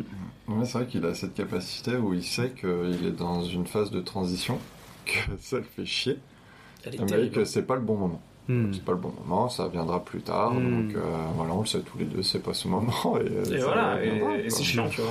C'est chiant. hein, Ah ben sais. c'est coûteux, hein. Mais c'est bien. Après tu vas en sortir quelque chose. Ouais, c'est ça, mais je le Mais sais. du coup, j'ai l'impression que ça alimente un peu ma philosophie qui est quand même, on passe par des phases de souffrance pour pouvoir progresser. Et j'ai l'impression quand même que c'est pas forcément tout le monde, Non, mais. mais que c'est assez fréquent chez les autres et chez moi pour euh, voir que ça, on peut en faire une petite règle. Ouais, c'est vrai, Encore vrai. une fois, j'ai pas étudié le procédé. Bah, dans, nos, dans nos entourages immédiats, Mm. euh, moi je sais que c'est le cas, tu vois. Euh, oui, oui, c'est vrai que pareil, après, euh, c'est c'est toujours la question de savoir comment on apprend. Mais euh, À la dure, avec du sang et des larmes. non, mais c'est sans aller là. Mais c'est vrai que là où j'ai toujours progressé, enfin progressé, c'est toujours difficile de parler de progression, mais Qu'est-ce qu'une progression où quand t'as Tu sais, tu peux avoir changement. la vision de toi-même par rapport à ce que tu es et ce que tu as été ou ce que tu seras. Et aussi le regard avec ça, c'est- on s'en fout. L'important c'est ce que toi tu dis de toi. Exactement. Après, on s'en fout. euh, Ouais. c'est- Ça correspond pas à ce que les autres voient. Ou disons plutôt même amorcer un changement. C'est vrai que Mm. C'est voilà. dur de se mettre en condition de de changement, c'est compliqué. hein. Et c'est Mm. vrai que ça, ça, ça intervient, enfin moi c'est toujours intervenu dans les suites euh, ouais, de, de périodes difficiles. Donc c'est Mm. soit sur des, des ruptures, peut-être parce qu'en même temps c'est à ce moment-là, c'est un peu quand on est au pied du mur Mm. que bah, on a cette opportunité de se retourner, Mm. de se dire bah ok pourquoi j'en suis là en fait? Ouais, c'est ça. Pourquoi je suis aujourd'hui dans la merde? Enfin, qu'est-ce que j'ai fait euh, Qu'est-ce qui a merdé quoi À quel moment j'ai glissé ouais, quel moment j'ai glissé? Et donc, bah, de se remettre en question et donc euh, peut-être de faire le point. dire, bon, bah voilà, ça c'était mauvais, j'ai je vais essayer de changer ça, je vais essayer de changer ça et on, on essaye de repartir, on se reconstruit. Après, comme je suis entièrement d'accord avec Alex, c'est vrai que, que cette période de reconstruction, elle, elle peut être longue, Mm. elle peut être difficile, Mm. mais à la limite, pourquoi est-ce qu'elle devrait être forcément difficile? Euh, Tu vois, c'est- dans ce sens-là où je me dis, oui, il y a peut-être une part de souffrance quand on arrive à la fin de la période. Mhm. Par exemple, Ouais. admettons une rupture, bah, tu arrives en fin de période, c'est difficile, tu souffres, mais la reconstruction en tant que telle, elle doit pas forcément, à mon sens, être douloureuse. Ça peut être aussi euh, plutôt, euh, ça peut parfois être heureux. Ça peut- alors, j'ai eu les deux, ça- moi ça personnellement. oui, c'est vrai que- J'ai eu des phases de reconstruction où, bah, par exemple, voilà, il y a des ruptures. tu- C'est comme un soulagement, tu te sens bien, tu fais le point. Non, mais Ouais, vrai. de rien, c'est vrai que ça, ça fait mal, ça fait très mal sur le moment. Tu te Mm. sépares de quelqu'un, tu te sépares de tes Mm. habitudes. Et après, les jours qui viennent, bah, t'as un soulagement, tu te reconstruis, tu te reconstruis de manière plus ou moins heureuse. Ouais, mais est-ce que c'est pas parce que par, le passé t'avais souffert? Exactement. Ouais, au C'est- ce que je dis, c'est que oui, je pense qu'il y a un moment où on tu note vois. dans une souffrance. Après, quand tu répètes des mêmes mécanismes qui, de, des stratégies de, de reconstruction qui ont déjà marché, tant mieux si tu souffres pas, mais j'ai l'impression quand même que le truc de base pour Ouais, l'apprendre. Ouais, le, le, le premier pas ouais. Ouais, ouais. dans ce chemin-là est toujours un peu compliqué. Mais parce que compliqué, parce qu'on sait pas. en fait. Ouais, je, je me parle. voilà, reconnu c'était ça. et une forme de C'est- souffrance. hein. je voulais vra- vraiment appuyer ton propos parce que je pense ça, mais je voulais Mm. juste apporter cette nuance que Mm, la reconstruction en tant que telle, je Oui, suis pas sûr qu'elle doit être forcément douloureuse. Il y a, il y a des moments Mm. où c'est vrai qu'en plus de ça, Oui, chaque reconstruction n'est pas douloureuse en soi. Hmm, ok. C'est, en effet, il y a, il y a des- des qui douloureux, qui est plus ou moins long, qui est plus ou moins long, qui des fois s'étend Mm. sur la période de reconstruction. Bah, par exemple, j'ai eu d'autres ruptures où c'était très difficile. Du coup, là, on applaudit pas. hein. Et, non, Là, non, on applaudit. peu, pas. mais enfin bon. du coup, euh, remarque, ça lui permet d'avoir sa copine maintenant. Merci. Ah, la championne On fait la vague, tu sais. Oh, ça n'a aucune tu sais, utilité sur un trois- truc audio, mais sur un t'as- truc. T'as trois comptes. tu Non, mais sais. là-haut, là, sur la- le, le truc audio, ça n'a aucune aucun intérêt. Bon. Oh, putain, les mecs, tu sais, dans les bagnoles en train d'écouter, qu'est-ce qu'ils foutent Mais, euh, et voilà, où il y a, la rupture était douloureuse. Mm. Et après, toute la période de construction, elle a été douloureuse. Vraiment. euh, Ouais, euh, ouais, ouais, bien sûr. Piqué, quoi. Bah oui. C'est ça, quoi, il ferait fois ça. Oui, puis parce qu'on a l'impression qu'il faut tout remettre en question, que c'est pas exactement. nécessaire forcément. euh, Exactement, et c'est ça. Et, euh, et voilà, c'est là où je me dis, c'est vrai qu'il y a de- certaines fois où euh, on peut C'est s'en sortir euh, différemment. Euh, voilà. Mais, mais je pense en effet, il y a une partie de euh, Mm. et on, on a forcément une phase dans nos vies où, où c'est, plus dur. C'est Ok. dur, on, on, on est face. On a l'impression en tout cas d'être face à un Mm. mur. Euh, on sait pas comment on va s'en sortir, on sait pas comment on va le gravir. Ouais, et puis c'est à des âges où on se construit aussi. Mm. Ouais, Enfin, exactement. euh, étant donné qu'on est, pour l'auditoire, sache qu'on a moins de 30 ans, euh, on, c'est, c'est, c'est arrivé Oui, mais on est en phase- 2050. Ah ouais, c'est pas bon. Alors on est peut-être plus de 30 ans en 2050, je ça vous le dis. quand vous le regardez. Si vous le regardez Ah, vous après l'écoutez, pardon. 2024, sachez qu'on est beaucoup plus vieux que ça. Mais euh, effectivement, ouais, euh, c'est des phases aussi où, on, enfin, on le sait, tu vois, entre 18 et, euh, je vais dire 30 ans, tu te construis encore Mm. en tant que, Mm. que personne, tu vois. Mm. Donc c'est vrai que ça arrive aussi à des moments où je pense que ça, bon, Et- ça tombe un peu dans la souffrance parce que c'est, tu, tu te construis, quoi. et Tu te construis ouais, global, et micro et macro, quoi. Quand on parle du processus créatif, ça en fait partie en fait. C'est vrai que d'une certaine manière, en fait, on, on, on- dans le processus créatif, on pense souvent à la création artistique. Mais c'est quoi en fait créer? Euh, alors, pour moi, euh, c'est partir du ouais, d'une idée ou euh, partir de, de zéro. C'est-à-dire euh, à la fois, comme on le parlait tout à l'heure, la reconstruction. Bah, justement, le, défi- enfin, dans le mot, il y a euh, construire, quoi. on se Mm. reconstruit. Mm. Donc pour moi, ça fait partie du processus créatif, dans le sens euh, de, de déjà se dire, bah voilà, je, où je où j'en suis Mm. et qu'est-ce que j'ai envie de créer. Et donc euh, déjà, euh, parce que voilà, comme juste en aparté, comme on disait, on finissait tout à l'heure en se posant, je voulais juste apporter le fait qu'on parle du processus créatif, euh, justement dans le domaine artistique euh, ou dans le domaine du travail. Mm. Mais déjà, je pense qu'on crée dans nos vies au On crée sa quotidien. vie. Ouais, exactement. Et déjà, on part du principe de ouais, créer sa vie, créer euh, Son bah, identité, ses, ses- amitiés, relations. Enfin, la personne on a- qu'on a envie d'être. Ouais, on a une vraie création de soi-même. Et, euh, et déjà ça, en fait, je trouve ça assez fou, en fait, quand on y pense, de se dire que ouais, on, on se crée au quotidien. Et, euh, et- et déjà, moi, c'est un peu, si je dois trouver un fil rouge dans tous les processus que- créatifs que je fais, Hmm. si tu me justement la question de savoir quelle est ma voix, hum, ben, j'ai l'impression que ma voix elle est liée au fait de me créer euh, la personne que j'ai envie d'être. Donc, à travers le boulot, je pense comme vous l'avez peut-être remarqué quand j'en fais le point en en discutant avec Mm. vous, toujours dans mon principe de créer, c'est pour aider Mhm. mes collègues, c'est pour aider un processus qui est défaillant, c'est Avancer pour, sur quelque chose. pour ouais. avancer sur quelque chose parce que j'ai envie d'être cette personne un peu moteur. Maxime, il qui est comble les pas- trous du est- système. ouais, qui est- non, mais sans aller jusque-là, mais qui est pas. J'ai envie ouais, d'être ce. Encore une fois, on parle pas de votre relation entre Non, les bien trous. sûr. Après, on Il le comble comble les aussi. hein. Tous les soirs. Tous les soirs, il me comble le trou. Ah, le? D'accord, ok. Je vous ai pas tout dit. Mais, euh, mais voilà, de, dans, de, ça, c'est. Voilà, je pense ma voix, c'est un, c'est un peu ça. C'est de. Tout ce que je crée, c'est dans le sens de me dire qu'est-ce que j'en ressors, qu'est-ce que j'ai envie d'être à travers ce que je crée. ouais. Et à la fois, à travers un processus créatif, pourquoi je fais ça, qu'est-ce que ça en ressort, qu'est-ce que j'en retire, qu'est-ce que ça va développer chez moi. Mm. Et euh, je pense, moi, vraiment, c'est vraiment ça. Euh, La, la création, le processus créatif, c'est. Mm. Ça, du coup, c'est pour ça, ça part un peu dans tous les sens. Ça part dans, dans le fait de. Mais t'as un nom, tu pourrais étiqueter cette voix que tu suis? C'est la voix du Jedi. Non, mais est-ce que c'est le médecin qui prime? Est-ce que c'est l'être humain, mais via une, un aspect de ta vie? Ou est-ce que c'est purement global? Est-ce que tu vois, est-ce que tu pourrais mettre une voix Ouais, non, je un dirais c'est un voix peu la voix de l'humain en fait. Euh, j'ai, j'ai une Ou la voix du savoir, par exemple Typiquement, après la voix du savoir, ça fait un peu. euh, je, je la connote un peu mal. Ça, ça fait un peu. euh, pour moi, C'est ça un peu fait. pétant. Ouais, ça fait un peu. euh, Nous, égo, on peu- sait. Ouais, exactement. Vous savez pas. Qu'est-ce que ouais, qu'est-ce que je sais Franchement, je sais rien quoi. Enfin, Du de Socrate, tu vois. genre, euh, non, mais c'est Ouais, vraiment non, ça. c'est C'est vraiment le côté. Euh, euh, La seule chose que je sais, c'est que j'en sais rien. quoi. Exactement. Donc, paix. euh, donc la voix du savoir, non, mais ouais, un peu la voix du soi. Enfin, la voix du. Pas du juste milieu, mais Tu la. prends soin. Non, mais tu prends soin Ouais, des gens, en fait, en... basiquement. hein. Ouais, après, euh, est-ce qu'on peut dire en prenant soin des gens, je prends soin de moi C'est une question Ah, bah, j'aime pas non, mais, réponse, mais, mais- bah, alors les deux vont un peu de que, l'un. euh, dans pas jusqu'à m'analyser à ce point, mais, mais en tout cas, ouais, c'est, cette voix, ouais, ce serait, si je devais trouver un nom, ce serait un peu la voix du soi. C'est-à-dire qu'est-ce Du que- soi? Ouais, du soi. Pas du soin, du, Du soi. Ok. Ouais, du soi. Et pas de la soie. Non, pas de la D'accord. soi non plus. La voix de la soie, c'est que quand t'es riche. Voilà. Et, et que t'es né dans les années 14, euh, c'est vachement mieux. Ou au 8 Même siècle. bien en avant. Exactement, ouais, j'allais dire. exactement. Mais ouais, je, la- je l'attribuerais plus, euh, plus à ça. Quand en fait, je fais un peu le point de ouais, pourquoi je, je crée, c'est toujours ça, c'est dans l'idée de me dire ce que ça m'apporte. euh, Comme le, le travail, c'est ça, ça- c'est parce que ça me stimule un peu. Je suis un peu comme Alex. C'est pas pour l'argent je- Alors, si aussi, beaucoup. Notamment. Si, il est presque déçu parce qu'en fait, c'est pas pour toi qu'il veut que tu gagnes de l'argent, Ah c'est ouais, pour lui. C'est pour que Ah, tu je veux dire, je comptais sur toi. Exactement, ramasse de la caillasse enfin. Oh, je vis comment, moi? Et euh, T'as pensé à moi quand tu fais tes pensé à choix moi quand T'as tu fais pensé tes choix Espèce de monstre Les valinettes, j'ai déjà dit oui. que- Je t'ai connu, j'étais au fond du caniveau. Grave, c'est Comment qui relevé moi qui t'ai comment relevé. ça se fait? Je suis toujours dans le caniveau. Oui, je suis toujours dans le Ah, caniveau et tu l'enfer. m'as Putain. Et il m'a laissé, quoi. Je suis avec mes 8 devant le Monoprix, là.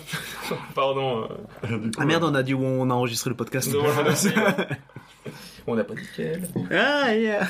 euh, du coup, j'ai complètement perdu. Non, excuse-moi, la le voix du choix et la, la, la voix de te construire, voilà. c'est pas tellement, ça passe pas tellement par l'argent.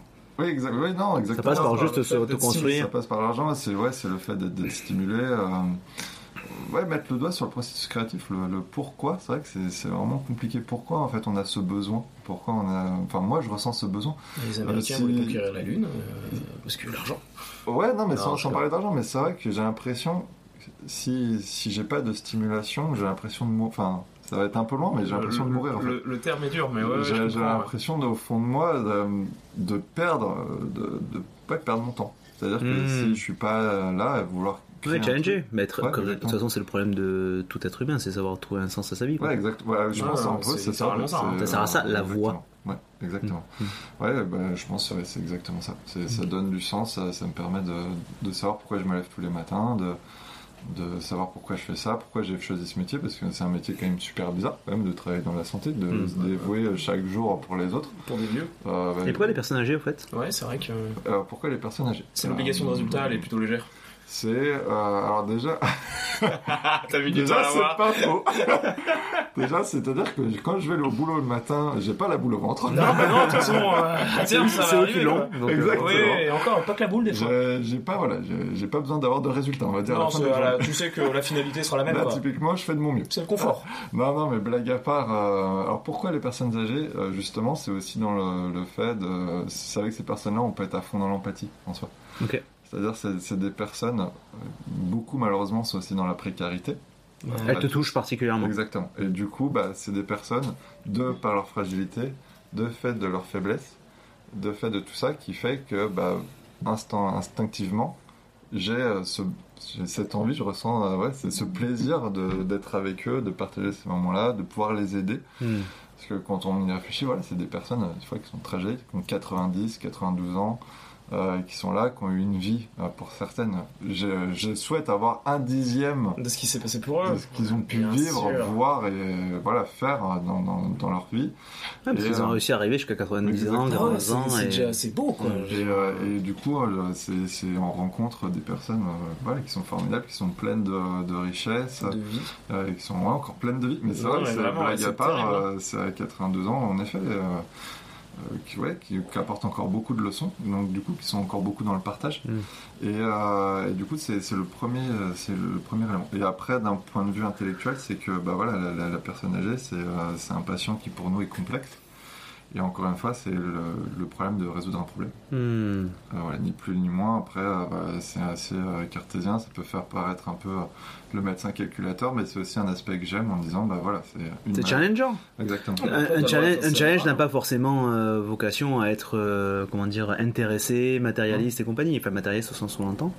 Euh, donc c'est, enfin, je veux dire, pourquoi pas Enfin, je veux dire, et puis là, c'est gagnant-gagnant. Ouais. Si tu résous un problème pour une personne, même si au Ouais. final tu, tu calcules un peu une question de savoir et que c'est pas une question de thune, je veux dire, qui c'est qui va te blâmer, quoi Ouais, exactement. Et Et puis même si c'est qu'une question d'argent, personne va te blâmer. Non, mais oui. non, mais- mais même au-delà de ça, tu vois, je veux dire, le métier est Eh ben, suffisamment dur quoi. Après, le, le problème, c'est que faut savoir pourquoi on fait les choses. Parce que si on fait.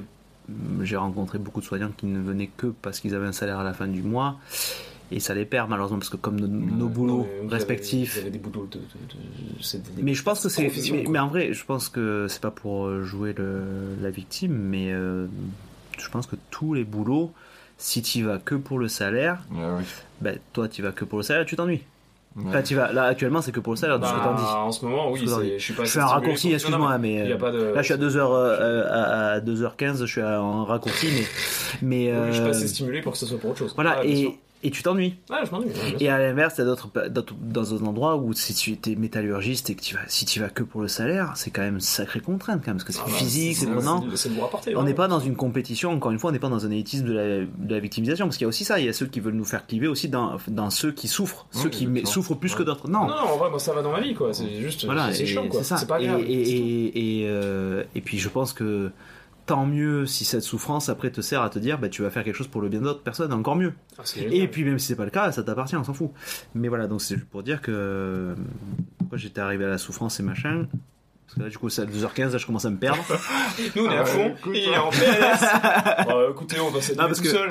je, je, je, vous, le- je vous le dis un peu pour le- les dessous du, des enregistrements, c'est que je suis en train de penser autant. Je pense à, aux prochaines questions Ah que je bah, vais vous poser, ouais, je dois écouter, ouais. je dois faire comment transition.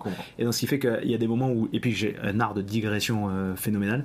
Donc, voilà. Non, mais. euh, bref, donc du coup. euh, oui, non, si c'était par rapport à l'intérêt de ton boulot et que même Ouais. si tu le fais que pour le challenge. Putain. Ouais.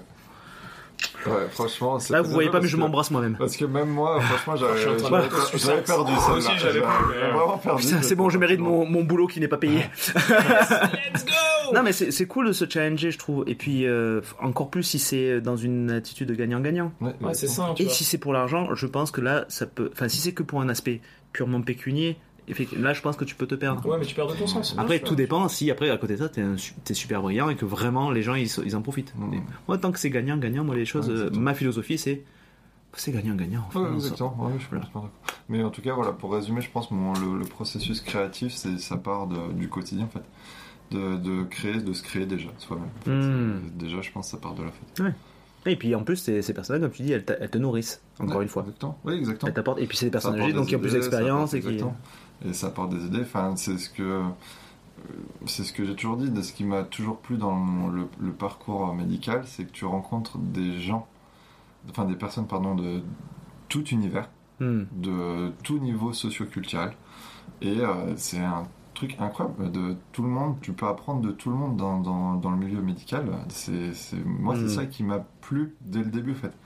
C'est d'avoir rencontré des gens qui, certes, on est médecin, infirmier, etc., patient, on a, mais on a tous une histoire commune. Enfin, on a tous, Mm. pardon, une histoire propre euh, dans laquelle on peut se retrouver. Ouais. Et en fait, euh, justement, partager des choses, partager des Mm. points de vue, qu'on ait euh, 85, Mm. 85 ans, Hmm. à 28 ans, à- Mm. euh, les même les plus jeunes qui ont 20 ans. Ah oui, oui. Euh, c'est incroyable en fait, euh, à travers toutes les générations, qu'on arrive quand même euh, bah, à communiquer. En fait, c'est Ah, dingue, que en fait, c'est de trouver la des- communication, des- quoi. hein, ouais. des points d'intérêt, Mm. même à travers des- les écarts générationnels, de se retrouver. euh, Mais si, si les gens comprenaient ça euh, dans tous les aspects métiers, se dire qu'en fait, quand on rencontre l'autre, ça va nous apprendre quelque chose. exactement.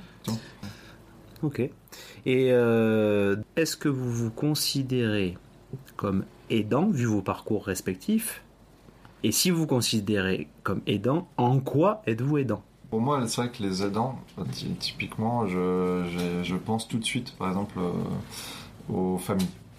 C'est le premier, la première chose qui me vient en aide. Alors c'est vrai que nous, et ça, parce que ça tombe sous le sens, hein, forcément, tous ceux qui travaillent dans le milieu médical, on est forcément aidants. Enfin, tous. Euh, voilà, dans, dans- en fonction de notre, notre manière de fonctionner et de notre rapport avec les patients, mais quand même, malgré tout, on est. En on tout cas, la nature de nos voilà métiers nous amène à, nous amène à, à- forcément, à devoir aider. Au moins un petit peu. à forcément aider son prochain, aider Mm. les patients. Euh, donc c'est vrai que nous, je trouve que ça tombe sous le sens. euh, voilà, ceux qui font, surtout qui le font par vocation, on le fait aussi pour ça. Mais vraiment, ceux auxquels je pense, et parfois ce qui passe, qui sont un peu occultés, c'est vrai que c'est vraiment les familles. Et je le vois vraiment au quotidien, euh, notamment voilà, chez les patients qui présentent euh, des troubles neurocognitifs. Euh, donc bah, typiquement voilà, les, les- les aidants des, des- des patients ont Alzheimer, les patients voilà, autres. Mais voilà, Alzheimer, c'est ce qui parlera peut-être le plus pour les, les auditeurs. Et euh, bah, je suis toujours ébahi devant les familles. En fait, c'est euh, Hmm. les ressources, euh, la- justement la créativité, leur ingéniosité pour Hmm. aider ces patients au quotidien, les efforts fournis. Euh, certains sacrifient euh, Ah ouais. presque leur vie euh, pour aider, aider bah, leurs parents, aider Hmm. leurs parents, leurs grands-parents. Ça leur demande une énergie folle. Et euh, c'est moi, c'est ça qui m'impressionne. Et si on devrait trouver la définition d'aidant, pour moi, c'est ces personnes-là en fait. Hmm. C'est vraiment euh, c'est- c'est ces personnes qui se dévouent pour, euh, pour quelqu'un d'autre, Hmm. euh, qui, qui sont prêts. à- alors ça va qui sont pas payés, qui sont euh, qui font des, du vraiment du bénévolat. quoi. Exactement. Ça va peut-être même Mm. dans l'extrême parce que certains Mm. malheureusement se mettent en danger et nous, Mm. euh, coup, c'est- ils perdent leur équilibre Exactement, pour, c'est pour quel- aider à maintenir l'équilibre des autres. C'est quelque chose sur lequel j'essaye d'être vigilant quand Mm. je vois des familles qui sont vraiment À deux doigts du bordel, quoi. qui, qui Ouais, ouais. aident euh, au-delà presque vraiment des sont au-delà ils passent presque au-delà du cadre de l'aidant en fait euh, je sais pas s'il y a un terme qui serait plus fort que ça Mm. mais et qui se mettent en danger et du coup bah justement là où je vais aider bah, c'est eux aussi Hmm. les aidants qui ont besoin ça. aussi d'être aidés ouais. parce qu'ils se rendent pas compte en fait qu'ils se mettent en danger et que bah, justement des fois on est obligé de leur dire mais Mm. si vous vous Mm. mettez dans le rouge Hmm. qui va aider euh, C'est votre ça. papa Ouais, c'est ça. Si vous êtes plus là, comment ça se passe. C'est un des préceptes que j'aime bien dans la formation que j'ai eue. C'est euh, n'oubliez pas que les personnes périphériques euh, aux patients dont vous vous occupez, euh, ce sont les familles, les amis, comme ça. Donc, euh, c'est eux les premiers aidants. Ces personnes-là potentiellement peuvent s'épuiser. Donc, n'oubliez pas de leur rappeler que s'ils veulent prendre soin de la personne dont ils prennent soin, il faut leur dire à eux prenez soin de vous, Mm, parce que si vous vous épuisez, vous ne pourrez pas prendre en soin la personne exactement, qui vous est chère. exactement. Donc, prenez soin de vous, même si c'est une heure dans la semaine. N'oubliez pas que vous existez en tant que personne et individu, que vous avez tout autant de valeur, et que même si vous pensez que c'est égoïste, Mm, de toute façon, si vous ne faites, vous ne pensez qu'à cette personne-là Mm. et que vous sacrifiez votre ego, exactement. Vous allez droit dans le mur, Mm, mm. nécessairement. Donc, prenez soin de vous, ne serait-ce qu'une heure dans la semaine, ne serait-ce que cinq minutes par jour, parce que vous existez et c'est parce que vous existez que vous pouvez aider Mm. et c'est d'autant plus, vous êtes d'autant, vous avez d'autant plus de valeur par rapport à cette personne Exactement. parce que vous existez en tant que personne. Exactement. Voilà. Donc prenez soin de vous aussi, pour prendre soin des autres. Ouais, bien sûr. Ouais, Bien sûr. exactement. Et, euh, et c'est vrai que ouais, j'aimerais quitter aussi un peu euh, les, les œillères justement du système médical, parce que c'est Mm. facile de parler des aidants, mais je pense au quotidien. Euh, bah, exemple, on est, on est tous euh, l'aidant de quelqu'un, c'est-à-dire, euh, ça peut être tout bête, mais euh, voilà, le- un ami qui est dans le besoin, Mm. euh, apporter la, le Entre vous deux, par exemple. Exactement. Ouais, il y a, il y a une tous vraie les deux, on a, on, a, on a eu des, des, des- justement pendant des phases, on a été vraiment aidants l'un envers l'autre. Euh, et euh, voilà, c'est inversement en fait. Euh, C'est une mais- balance, un équilibre à trouver. Mais, mais même euh, moi qui, qui travaille encore un peu différemment euh, de, de ce milieu-là, Mm. c'est-à-dire que euh, je, je travaille avec beaucoup de vendeurs. Le- les, les vendeurs avec qui je, je viens à amener à échanger, il y a une vraie détresse sociale Hmm. parce que euh, le commerce c'est un milieu qui est ultra toxique Ah oui. malgré tout, hein, faut, faut le dire ouvertement.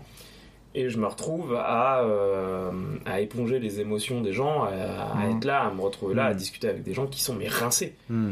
Il y a des gens qui sont au bord de, de, de, dépression, de burn-out, etc. Tu discutes avec eux parce que en fait, il y a un moment, ils ont besoin d'évacuer tout ça. Quoi. Et, euh, et c'est terrible parce que euh, enfin, c'est c'est lié à- au système, etc., de rémunération des vendeurs, machin, que je vois, qui est, qui est vraiment qui est sans cœur. Qui est vraiment sans cœur. Et en fait, tu te rends vite compte que quoi que tu fasses, à partir du moment où tu es avec du public, tu peux avoir la notion d'aidant. Je, je suis désolé, une chargée d'accueil, tu rentres dans un. Tu rentres dans un. T'as as une assistante de direction ou un truc, tu rentres dans un machin pour prendre rendez-vous. c'est- Elle est aidante Ouais, exactement. c'est, elle est aidante aussi. Et en fait, je pense qu'on minimise, on minimise beaucoup trop le fait que les gens, quoi qu'on fasse, ou peu importe où on va, peu importe ce qu'on fait, on est aidant. Ouais. C'est, c'est une réalité, Exactement. pas que dans le milieu médical. Mais c'est quoi être aidant en vrai Parce que C'est Par exemple, non, mais parce que- tu vois. euh, le- la, la question ne se pose parce que je veux pas non plus mélanger tout. Qu'est-ce que c'est pour vous être vraiment aidant? Parce que par exemple, la chargée d'accueil, si son boulot est d'orienter la personne dans un but commercial, est-ce qu'elle est aidante? Oui. Ok. À partir du moment où tu as. Alors, c'est très commercial, c'est terrible à dire, mais à partir bah, du moment où tu as un besoin et que la personne en face de toi peut te permettre de combler ce besoin, tu es aidant de cette personne. Peu importe les raisons pour lesquelles tu aides quelqu'un, à partir du moment où il y a un besoin que tu aides à remplir ce besoin, tu aides cette personne. Peu importe pourquoi toi tu le fais. Eh ben, si- C'est- On peut pas. Alors après, encore une il y, fois. a- il y a des besoins qui sont euh, créés artificiellement aussi. Ouais, mais alors enco- encore une fois, c'est. euh, Non, mais là, Euh, Juste que c'est pour clarifier la chose, parce que là, dans ce que tu me dis, je l'entends très bien, parce que une chargée d'accueil peut être aidante dans sa, dans sa, dans sa- dans son, dans son relation là, mais parfois la personne elle vient, elle a un besoin parce qu'elle a été créée, le besoin a été créé par la pub, par exemple. Ouais, mais ça n'empêche que si tu remplis pas ce besoin qui a été créé artificiellement ou pas, tu crées de la frustration. Non, mais tu vois, alors après, encore une fois, je fais du commerce depuis. euh, Non, mais dis-nous ton point de vue. euh, juste je serais pas forcément d'accord. Ouais, ouais, bien sûr. C'est, juste qu'il y a un... En fait, je considère que apporter de l'aide, Hmm. c'est, c'est à un moment donné, si tu as besoin d'apporter de l'aide, c'est qu'il y a une problématique quelque part. Donc si tu as un besoin, que tu as une problématique, peu importe la- pour laquelle la personne vient t'aider, Ok. tu peux, tu, tu le fais, tu vois. Tu, tu Ok. réponds à cette problématique. Regarde, ça veut dire que si je suis la définition de- d'être aidant au sens strict du terme, Hmm. c'est-à-dire que ça, ça est censé être un sacrifice de soi, tu vois. C'est-à-dire que le système médical a pas besoin d'être rémunéré, on s'en fout, vous êtes des aidants. Ouais, c'est pour ça où j'ai plus de mal avec ce Mhm. côté-là. Peu importe les raisons, peu importe que ce soit pour des raisons pécuniaires, peu importe que ce soit parce que t'es un être humain, peu importe parce que machin, Pourquoi pas si quelqu'un est là parce qu'il a un besoin, j'entends que ce soit un besoin primaire ou, ou pas, on s'en fout. Mhm. Si, si t'as quelqu'un en face de toi qui a la capacité de t'aider, Hmm. t'es un aidant. Après, effectivement, c'est pas un aidant au sens le plus honorifique du terme, quoi. Je veux dire, effectivement, quand euh, Maxime il va et les familles il les accompagne, etc. Oui, c'est noble. C'est pour de nobles intentions. Hmm. Maintenant, quand quelqu'un vient au magasin parce qu'il a envie d'acheter une connerie, euh, machin, bah, malgré tout, la personne qui va l'aider à remplir ce besoin-là, c'est un aidant. C'est pas Hmm. un aidant au sens honorifique du terme, c'est pas pour la bonne cause. Mais tu vois, moi je l'entends plus en mode service.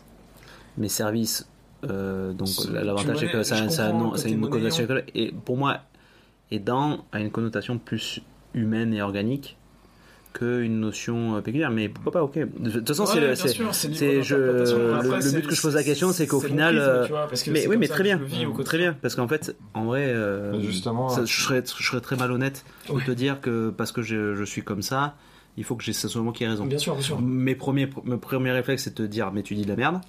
Non, mais vraiment, je préfère être honnête. Mais en fait, euh, je dois être honnête avec les gens, c'est que je, je suis comme tout le monde. C'est-à-dire, j'aimais, j'aimais aussi mon prisme. Donc, euh, du coup, je- il n'y a pas d'offense faut- avec ça. hein. Justement, c'est vrai que je me demande parce que c'est vrai que la- la- le- les paroles de- d'Alex peuvent peuvent un peu enfin, choquer Ouais, pour c'est nous choquant. parce que non mais surtout que nous c'est vrai qu'on on a aussi ce biais cognitif Mm. que pour nous le terme aidant il est tout de suite teinté Hmm. de nos connaissances Moi, je vois la couleur médicales verte quand vous pour quoi. nous c'est Moi, pas. vrai que typiquement nous les, les dents euh, c'est euh, c'est euh, c'est typiquement ce qu'on nous- ce qu'on apprend et les dents c'est en- c'est pour ça en premier lieu moi c'était les familles c'était les patients qui vont pas Oui. pardon les personnes qui vont entourer les patients Dans votre prisme, c'est comme ça que je c'est- le vois et c'est comme ça que je c'est l'ai vrai que je aussi. comprends, c'est vrai que moi je suis plutôt d'accord avec toi. Les dents, c'est c'est celui qui va faire un geste qui est, qui est pas forcément euh, sans, enfin qui est sans arrière-pensée quoi. Hmm. C'est-à-dire qui va Une version noble de la chose, tu vois. qui va noble ou pas, mais ouais, qui est pas euh, qui, Intéressé. qui est pas intéressé. Merci, je cherchais le terme depuis tout à l'heure.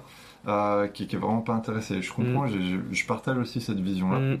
Et euh, je, je serais plutôt d'avis, en effet, euh, avec toi aussi, Romain. Je suis le seul à être dans le privé. Mais, non, non, mais, mais, mais en privé, hein. Je dis ça, je dis ça en rigolant. hein. Hmm, non, mais pourquoi- je trouve la, la vision d'Alex euh, super intéressante parce que bah ouais ça aussi ça permet de réfléchir en effet qu'est-ce qu'est-ce qui est aider vraiment au, au sens enfin, Hmm. Oui, littéral du terme. C'est si c'est quoi aider? si c'est juste en effet remplir un besoin bah oui en effet alors pourquoi pas oui un- Mais c'est là où tu vois un- où euh, les politiques ou euh, tout ce qui est euh, de l'ordre du juridique et compagnie, euh, Rentre le mot est important et arrive à détourner des trucs, des, des principes, juste parce qu'il joue sur le, la sémantique.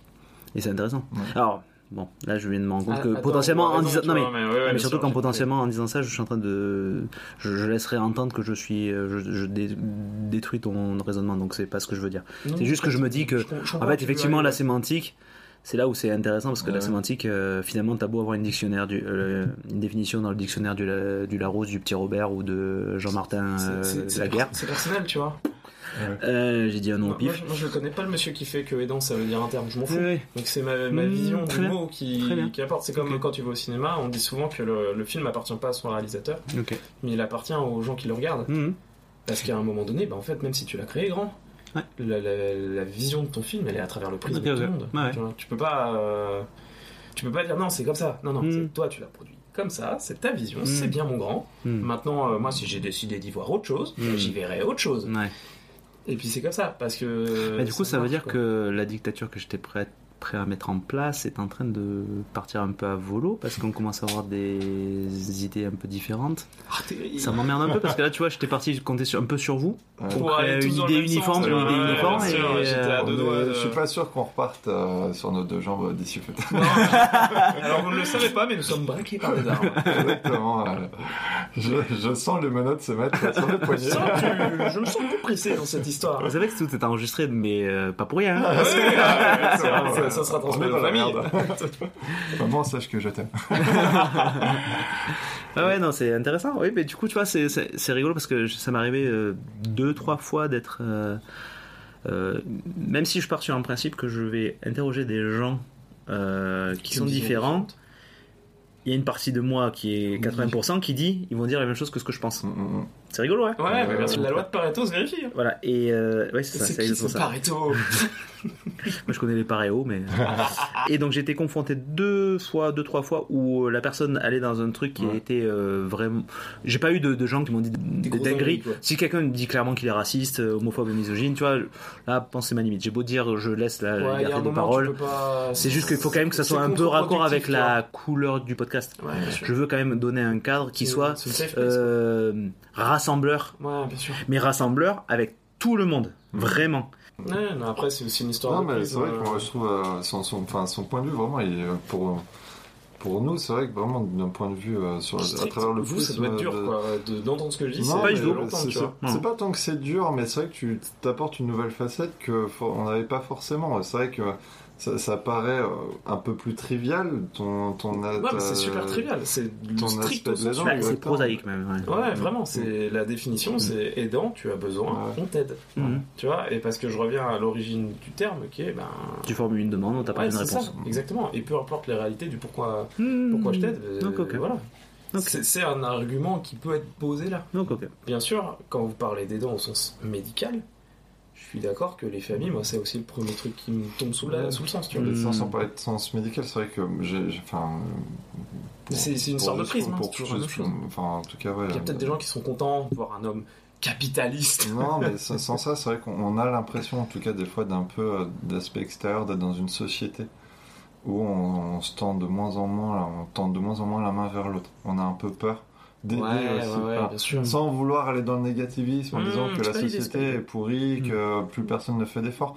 Mais, mais c'est vrai que que juste pour euh, pour euh, ouais dévier un peu le, le débat c'est vrai que je me disais euh, peut-être être aidant aussi c'est ça c'est peut-être aussi de, de s'intéresser à l'autre Ouais. pas d'une certaine manière c'est à dire que Mhm. de se dire oui on est dans une société où on a l'impression qu'on est un peu isolé des fois chacun que si on a besoin d'aide justement qu'on on sait pas forcément où la trouver Tu t'adresses à qui quand euh, exactement, alors que des fois, bah, il- on a l'impression qu'il suffit, en quelque sorte, des fois, de se tourner juste vers son prochain, des personnes voilà, qui nous suivent. Et j'ai l'impression, quand même, juste au feeling de ce que j'ai pu voir, les gens, quand même, sont prêts. On est un animal qui est quand même prêt à aider son prochain.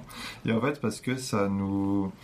Ça, ça apporte une certaine satisfaction, en fait, d'aider Mais- les gens. Et par exemple, ça a été un peu montré avec les jeux vidéo pourquoi les quêtes, elles sont toujours gratifiées Mhm. euh, d'une récompense? Bah, Parce que ça induit le cycle de la récompense. Quand t'aides quelqu'un, ça t'induit du plaisir parce que ça induit le cycle de la récompense. Donc Mm. c'est-à-dire qu'on a un animal qui est fait quand même pour aider les autres. Bah, Ouais. Tu vois, Et typiquement. du coup, en fait, euh, je voulais juste finir Vas-y, mon, je finis, on a pas de souci. mon aparté pour juste... euh, enfin, pardon, pour finir mon, mon, Bon, laïus. mon laïus, merci. c'est, ouais, je voulais juste terminer là-dessus en me disant que ouais, être aidant, je pense, c'est, c'est surtout ça, c'est s'intéresser à l'autre et, et être sensible aux besoins des autres, peut-être. Oui, mais là, encore une fois, par rapport à sa définition de la chargée d'accueil, elle s'intéressera pas forcément à l'autre. Exactement, c'est, c'est Elle s'intéressera à la c'est- formulation de la demande. Non, mais je veux dire, Ouais, bien sûr, mais. L'idée, bien sûr, c'est- bien je sûr, veux dire, mais effectivement, après, tout dépend comment tu veux voir la Mais chose, tu vois? Est-ce que peut, large ou elle pas peut avoir du plaisir Ah, à avoir aidé on soit bien euh, d'accord. son- Euh, euh, comme on disait tout à l'heure, qu'il peut y avoir des médecins qui n'en ont rien à foutre du patient. Ouais, Ouais, c'est pour ça, Non, tu vois. bien sûr. Non, mais là, on parlait d'un archétype. Exactement, Ouais, bien sûr, bien sûr. On parle d'un concept en Mhm. soi. Bah, typiquement. euh, Mais là, toi, tu quand même, tu as dans la. C'est pour ça que j'essaie de te voir, de te tester un petit peu aussi, parce qu'en fait, j'avais l'impression que tu allais plus dans le sens que humainement, la chargée d'accueil est amenée à rencontrer l'autre et donc elle va aider. Mais en fait, ce que tu étais en train de dire, c'était plus la fonction de ouais, la chargée d'accueil ou la fonction du commercial qui va apporter. euh, voilà. ouais. C'est pas l'être humain, c'est pas, pas l'être humain en soi. C'est la, nat- c'est la nature du poste qui fait que. parce que moi, mais ça répond à un besoin Ouais, mais parce que plus qu'une personne. C'est ça. Après, l'un va avec l'autre dans la mesure où c'est pas parce que ton poste fait remplir une fonction qu'il n'y a Mm. pas cette- ce rapport humain, Mmh. foncièrement. Euh, je vais prendre l'exemple de, de- ma chère C'est pas systématique. où euh, elle fait un métier euh, est esthéticienne, hein, c'est pas un noble métier, Mm. et euh, elle y prend du plaisir. Mmh. Elle y prend du plaisir dans le fait que euh, même si elle remplit un besoin qui est euh, strict, hein, Mm. euh, elle prend du plaisir à, à faire en sorte que certaines femmes se sentent mieux. Elle accompagne des Oui. jeunes femmes, euh, des, des petites filles qui, euh, qui ont leurs premières épilations, etc. Alors après, les épilations, mesdames, faites que vous voulez de votre corps, il n'y a aucun problème avec ça. Mais euh, je dire, elle accompagne des petites où euh, il y a une petite qui lui dit bah, je, je vais être avec sa mère, elle dit bah, c'est ma première, machin, je sais pas trop. Et elle l'a accompagnée avec ça, elle y a Ouais. pris du plaisir. Et elle a rempli un besoin. Mais Strict. en Mais fait, il y a non, profondément là, humain. Là, là, en fait, là, Non, on- là tu, tu vas encore ailleurs de ce que tu faisais, ce que tu disais dans ton premier propos, c'est que tu es en train de parler de la personne. Là, pour le coup, la personne fait le, le poste. Ouais, mais justement. et là, non, mais juste, je mets en perspective, en parallèle les deux, tes deux phases de propos, en fait. Euh, quand, au début, tu, quand tu as développé ton idée, c'était que tu parlais de la fonction qui est nécessaire en contact avec quelqu'un d'autre, à défaut de l'humain. C'est la fonction. Et là, tu parles là de ta compagne qui, elle, fait de son poste quelque chose d'aidant. Tu vois ce que je veux dire? Il peut y avoir l'esthéticienne qui ne sera pas aidante parce qu'elle va juste. Mais, euh, c'est là où moi je suis pas épiler. d'accord, c'est que typiquement. Non, mais j'ai l'impression que c'est ça que tu mets en valeur. Mais Il y a un que contraste, tu, quoi, tu mets en opposition ces deux termes-là, alors que Ouais, les deux fonctionnent. les deux ensemble. fonctionnent ensemble. Ah, c'est- je pense que globalement- deux visions, enfin, se rejoignent plutôt. Exactement. il n'y a pas d'opposition entre la fonction et l'humain, tu vois. Si tu fais, t'es un humain face à un autre humain. Oui, C'est un peu comme nous, on a des postes qui sont voués à aider. Oui, Et autant des fois, il y a- c'est vrai qu'il y a vraiment l'aspect humain où j'ai vraiment l'impression d'avoir aidé vraiment Mm. la personne parce que c'est humainement. Ouais. Puis après, j'ai juste l'impression, bon, j'ai fait mon taf. Ça Mm. l'a aidé, mais Mm. j'ai fait mon taf, j'ai Mm. repris son besoin. Ouais, c'est ça, mais c'est pas- pour autant que t'as fait ton travail, c'est pas pour autant que t'as pas aidé quelqu'un, tu vois. Et c'est- exactement dans cette Et en quoi toi t'es aidant? Alors, euh, pour pas- Pour pas grand Ah, chose. terrible, alors terrible, terrible désillusion. Non, mais pas forcément dans ton boulot, même dans ta vie. Hein. En, en- Dans quoi alors, tu m'as euh, aidé en- T'es une merde. Non, on se résume encore à Maxime. Ouah, let's go. Bah, Il t'a aidé à dépenser ton argent correctement pour ses propres besoins. Je, je l'aide à, à- à dépenser son surplus de richesse. non, euh, en, en- en vrai, je me considère vraiment comme un aidant au strict, euh, au sens strict que j'éduque. Ok. J'éduque des gens à des techniques, à des technologies, etc. Mm. qui font que eux vont en parler. Hmm. Et s'ils en parlent, ça fait que Madame, Madame Michu, qui a 65 ans, qui était complètement perdue, elle sera plus perdue. Mais quelle personnellement? Après les autres personnes, on s'en fout. C'est que Madame Michu non, parce que si Madame 65 ans. Non, parce que Ah. euh, non, je vais pas. Euh, Madame Michu, je vous adore, c'est pas le problème. Mais c'est pas. Oui, oui. C'est pas ça, mais en fait, tu sais, c'est un cycle vertueux que j'essaie de mettre en branle, qui est que j'éduque quelqu'un qui va lui-même transmettre du savoir. Hmm. Et ce savoir-là va permettre à, je dis une ânerie, mais peut-être qu'il y a des gens qui sont super isolés parce qu'ils n'arrivent pas à se servir de la technologie, tu vois. Hmm. Et ben, ils vont pouvoir s'en servir et ne plus être isolés. Hmm. Et je- dans cette dynamique-là, je considère que j'aide en éduquant. Il y a aussi au sens strict qui est que j'aide en étant un élément extérieur. Alors juste pour moi, pour plus tard, quand je montrais les bruits de grincement en général, c'est moi avec le fauteuil, le tabouret. Euh, qui est que à titre euh, personnel, en, quand je rentre, je suis élément extérieur, par exemple à un magasin quand j'y vais. Les gens, j'apporte un regard, une vision extérieure, Mm. et ça permet à des gens de relativiser aussi des choses, etc. Et il- je pense que je, je fais du bien au moral de- Mm. des personnes que je peux croiser. Enfin, Mm. pas tout le monde, Mm. une grosse partie quand même. Donc il y a, il y a ce côté-là, et après dans ma vie personnelle, dans mes relations, je- par mon approche des choses, etc. J'espère que j'apporte du, de la réflexion, du positivisme Mm. euh, à certaines Ouais, personnes. Peut-être là où je peux Ouais, puis l'aider. rigolo. Oui, exactement. Je donne, je donne sur Mais- non, peut-être- mais si. Peut-être que là où je peux l'aider, parce que c'est vrai que des fois c'est difficile de parler un peu de soi, mais là où il est aidant, en fait, euh, c'est mais il est assez à l'écoute et surtout il est, il est pertinent dans ses propos, dans l'analyse euh, qu'il a sur euh, nous. Hmm. Euh, c'est ça dans le sens où je trouve euh, où il est vraiment aidant, c'est c'est là-dessus. C'est-à-dire que si on a vraiment besoin, euh, un besoin humain pour le coup, Hmm. parce Ça, C'est strictement humain. parce que quoi. là, il parlait vraiment. surtout du besoin euh, qu'il apporte dans son métier, euh, parce que, Mm. comme on Oui. disait, le besoin fonction Mm. et du coup aidant dans sa fonction. Mais il a vraiment un côté aidant au sens humain, euh, où, euh, voilà, si, si, si on a besoin d'aide sur soi, sur se comprendre, sur. Il, il est très fort là-dessus. Sur se Quel, poser des quel que questions. soit tes degrés d'amitié, alors je pense évidemment, je, je suis pas Je- sûr qu'avec des inconnus tu fais ça, mais quel que soit tes degrés je- d'amitié je- avec les Je personnes le fais avec les inconnus. Aussi Ouais, dans, bah, dans le cadre du travail, je le fais. typiquement. Oui, mais non, mais, je- Mais je veux dire, je, parle que Madame, disons que je croise quelqu'un dans ta vie train. personnelle, ouais. Ouais, alors en Ouais. vrai, c'est déjà arrivé dans le train. Euh, que je discute avec des gens et que j'ai ce niveau-là. Par contre, j'ai le contre-coup des fois d'être extrêmement dur avec, euh, avec les gens. Hmm. C'est-à-dire que ne- je vais être pertinent, si t'as pas envie de l'entendre, tu vas le prendre dans la gueule. Hmm. On a des amis C'est un peu paradoxal compliqué. parce que d'une certaine manière, en fait, il est aidant. Mais sur l'instant T où on reçoit l'info, on a l'impression que pas du tout. C'est- C'est un peu, c'est un peu paradoxal où disons qu'il dit les choses, Tu prends une porte. euh, c'est un peu brut de décoffrage. euh, L'info, tu la prends, tu la prends pas, tu l'as pris dans la gueule dans tous les cas. Et après, euh, bon bah voilà, c'est tu Mm. un peu, tu te, c'est pas que tu te démerdes avec parce qu'après il te met une main sur l'épaule en disant bon bah je suis désolé, je sais que c'était dur, mais t'en avais quoi. besoin. Ouais, ouais, mais c'est Il fallait hein. que ça sorte et euh, bon Mais- c'est sorti et après voilà il t'aide à faire en sorte que ça aille mieux mais euh, ouais il a ce côté là Ok. c'est assez C'est- impressionnant en fait Pff, euh, Moi, j'ai- je vais avec moi-même, du coup, j'ai plus l'habitude Oui, de oui, m'impressionner, mais euh, c'est vrai qu'après. C'est- euh, Il faut bien qu'il justifie le fait qu'il te donne de l'argent quand même. Bah, exactement. attends. Il faut bien que tu lui apportes un peu un truc quand même. En- Exactement. en- en fait c'est- mon psy je, lui- je lui donne 40 balles par séance Et comme je le vois toutes les heures. exactement du coup En, vrai, je peux pas empêcher de me dire que si, si je veux vraiment définir un talent inné à ce que je suis, je, je pense que je comprends foncièrement les gens, quoi. Ah oui, complètement. Il a vraiment cette faculté. Après, tu, tu, tu peux être prêt à entendre des choses. J'ai déjà dit des choses ultra dures à des gens qui n'étaient pas prêts à les entendre. Mm. Et j'ai eu raison, parce que c'est comme ça.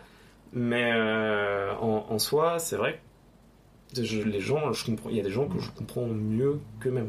Et t'as pas peur de te. et C'est arrivé de te planter enfin, de- Dans le sens où tu dis euh, putain, je suis allé trop dur et je me suis planté. Oui, Ça m'est déjà arrivé de me dire, euh, bah, en fait, j'ai j'ai des amis. euh, Et c'est des personnes qui t'ont- Et quand tu, quand tu dis ces trucs-là, est-ce que c'est des personnes qui te demandent de l'aide?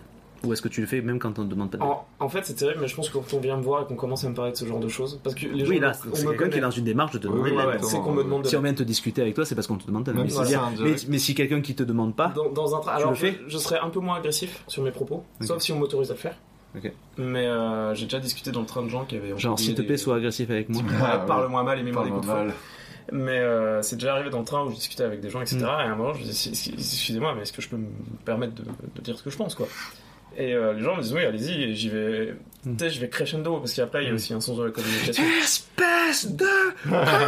Ah, mais, tu vois, mais c'est vrai, mais c'est. Enfin, ouvre les yeux, grenade. ouais, mais alors, c'est déjà Euh, monsieur, je, suis- monsieur, je suis en train de conduire le train quand même. Euh, vous me foutez un peu la pression quand même. Ah ouais, t'aimes ça, t'aimes ça la pression Mais en, en soi, en soi, J'ai loupé l'aiguillage à cause de vous. Enfin. Et alors on veut maintenant, bah on va beaucoup plus haut quoi. Bah c'est pas grave. Ouais. Et effectivement, oui, euh, j'essaie. Alors après, c'est pareil. euh, c'est déjà arrivé qu'il y ait- qu'il y ait des amis qui, qui se mettent à pleurer, qui pas bien, parce que euh, c'est, des fois t'es pas prêt à l'entendre quoi. Oui, mais il faut que ça soit. Moi, ce qui me poserait problème, c'est si tu te permettais de donner ton avis sur des personnes qui te demandent rien.